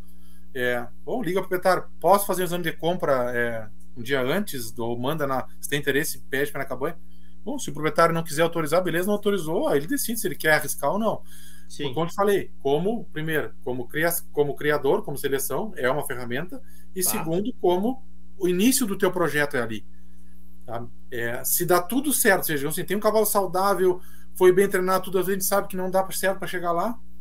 Tu imagina se você já começar com um ponto negativo. Ou pelo menos assim, ó, tia, ele tem algumas coisinhas, mas nada grave, entendeu? Sim. Como é que funciona o exame de como só o pessoal entender? É, a gente faz uma série de é, exames radiográficos, né? Em determinadas localidades do cavalo, geralmente tudo é distal, ou seja, né, da, da rota para baixo e do carpo para baixo, um exemplo. Tá? Faz endoscopia também, avalia trato respiratório. E dependendo, por exemplo, se é um animal de prova e tu julga necessário fazer alguma ultrassonografia de algum local, também se faz. Mas o básico, tu faz uma série de radiografias dele em endoscopia. Tá. tá? E aí, dentro do que tu enxergar, tu vai classificar ele como baixo risco de compra. O que quer dizer? É, do Leôncio me ligou, quer comprar um cavalo que já correu, que não é um potro. E aí eu fui lá, avaliei, ele tem uma coisinha, ele, ele é um baixo risco de compra, é um cavalo que tá. tem um detalhezinho. Mas muscular não faz nada, não faz nada. Não, não, não. não. É, é, ele é assim, tá ó, é um exame de compra. O que, que é o básico? É raio-x, sabe? Tá. E endoscopia, tá? tá? Tu agrega o exame ultrassonográfico, aí pensando em tendão, ligamento, se Isso. tu, se o raio-x te orientar para esse lado, ou se clinicamente tu notou alguma alteração, né? Que ju que tu tem que fazer também tecido mole. Tá. tá? Só que assim, ó, varia muito o, o, grau de exigência do teu exame. Como eu falei, é um poto que nunca foi ciliado nada, eu vou ter um grau de exigência no meu exame. Exigência, eu digo assim, de, de imagens, né? Sim, sim, sim. Bom, é um cavalo que já correu três, quatro ciclos, eu tenho outro grau de exigência de imagem. Aí vou dar um exemplo, é um cavalo de grande prêmio de hipismo internacional, o meu de exigência tem que ser lá em cima, que tem que botar coluna, cervical, aí são especi é especificidades da modalidade, claro. né? que perfeito, aí tu direciona. Perfeito, perfeito. Mas, digamos assim, voltando para o nosso ponto, é básico. Aí encontrei as coisas, é, Leôncio tem baixo risco de compra. Carlos, o que quer dizer isso aí? Que ele tem coisas que, que são normais, que são que não vão te, te atrapalhar. Bom, aí tu enxergou algo que tem potencial para atrapalhar. Tu classifica como moderado o risco de compra. Bom, tu enxergou algo que é bem grave, que a chance é altíssima de dar problema. Tu classifica como alto risco na compra. Ou seja, em nenhum momento tu diz proprietário, tu pode comprar que ele é sadio, não vai te dar problema. Em nenhum momento tu diz proprietário, tu não pode comprar que ele tem problema. Não. Tu classifica o risco proprietário. E como tu levar um carro no mecânico, tia, tia, bem, tá, tá bem, tu, né, ele vai te dar um panorama. Aí tu claro. vai, vai correr o risco ou não. Entendeu? Então, é uma ferramenta a mais, é um dado a mais, fazer coleta de dados e tu decide, eu quero correr risco, não quero. Tá claro. Mas então, hoje tu faz muito mais exames de compra do que fazia o ano passado, por exemplo? Ou não? Do criolo? Ah, é. se eu te dizer que é muito mais, não, mas gradativamente vem aumentando. É. E vou até te dizer mais: já tem é, criadores pensando, por exemplo, em já ofertar é, disponibilizar as radiografias Boa. dos produtos. Boa. Sabe? Por exemplo, como tem, às vezes, sabe, tem no puro sangue, tem no quarto de milha, sabe? É, ou seja, tu tá totalmente franco com o teu cliente em relação ao teu produto, né? Boa, então, boa, boa, boa. É Isso é, é importante. Um outro, é um Isso é importante. Dado, né? A transparência também é importante. Né? Justamente. A transparência também é importante. Perfeito. Carlão, eu quero te agradecer, meu irmão. Quero te agradecer muito. Uh, acho que nós começamos, né? esse, esse, esses nossos vários programas que eu vou fazer, não, não serão seguidos, mas eu vou fazer vários programas. Eu quero me aprofundar um pouco na égua, né? Eles não vão ser também em ordem, mas eu quero me aprofundar também na égua. Eu quero. Uh... Aqui o Rafa, Rafaela, olha aqui Rafaela que está dizendo aqui, ó. Vamos só para a gente. O exame de compra faz parte, tanto patas quanto cabeça. É isso aí. É isso, aí, galera. é isso aí. É isso aí, é isso aí. É isso aí. Então, assim, ó, a gente vai fazer vários programas falando disso. Também temos que tratar de pastura, que é uma coisa muito importante, de nutrição, que é uma coisa muito importante, né? Até o professor Nogueira está nos devendo um programa sobre nutrição, que foi sugerido também pela turma do, do que faz parte do grupo do programa Cavalo com o Debate. Mas, Carlão, teu contato, teu Instagram, deixa tudo aí para a gente. É, tá bem. É, o contato é, é 053 é 98117 4255 e o Instagram profissional nosso é albeitar.equinosbr. Albeitar, tá? Uhum. Albeitar. No, no post que está hoje no, no Instagram da rádio e também no meu Instagram, no arroba Leão Severo, está marcado ali uh, o Instagram do, do Carlos, que é o Albeitar. Meu amigo, muito obrigado. Muito obrigado a todos que nos acompanharam aí. E, bom, nós estamos lutando contra dois remates, contra futebol, Brasil, Argentina, não tem problema. Nós estamos fazendo a nossa parte, né, meu irmão? Isso aqui ficou gravado, este programa está disponível aí, vai ficar disponível nas plataformas aí no YouTube e também nas nossas plataformas de áudio no Spotify e no Instagram, no SoundCloud da RádioSul.net. Obrigado, Beleza, Carlão. Obrigado, um abração aí. Obrigado. Tchau. Obrigado. Tchau. Bom, eu conversei então hoje com esse cara aí que já participou de vários programas, Carlos Anselmo Carlão. Uh, encontro ele sempre em a gente sempre conversa por lá e é um, um craque no que faz, um craque no que faz. Eu me sinto muito à vontade de dizer que nós estamos sim evoluindo para esse tipo de, de exames, para esse tipo de conceitos, para esse tipo de conscientização dos, dos criadores cada vez maior. O programa Cavalo Crioulo Debate volta na terça-feira que vem, em nome de Macedo Leilões Rurais, Porto Martins Crioulos, Corraleiro Arte em Ferro, Terra Sol Toyota, Tim e Dona Del Assessoria Equina, Celaria Ulguim, Alvorada Crioula, Central de Reprodução Chimite Gonzalez, Fazenda Sarandi, Cabanha Três Taipas, com a parceria de JG Martini Fotografias. Nós temos um grupo do programa Cavalo Crioulo, quem quiser pode nos procurar que a gente manda o link, ainda tem ali algumas vagas desse grupo antes dele, dele lotar. E temos também né, toda a série de programas do Cavalo Crioulo no nosso YouTube, no YouTube da Radiosul.net. Além, como eu disse, do Spotify, que amanhã estará disponível esse áudio para vocês. Eu me despeço, volto semana que vem, se Deus quiser, e Ele há de querer. Um beijo no coração de todos. Queiram bem, não custa nada. Boa noite, até mais. Fui! A Radiosul.net apresentou o programa Cavalo Crioulo em Debate.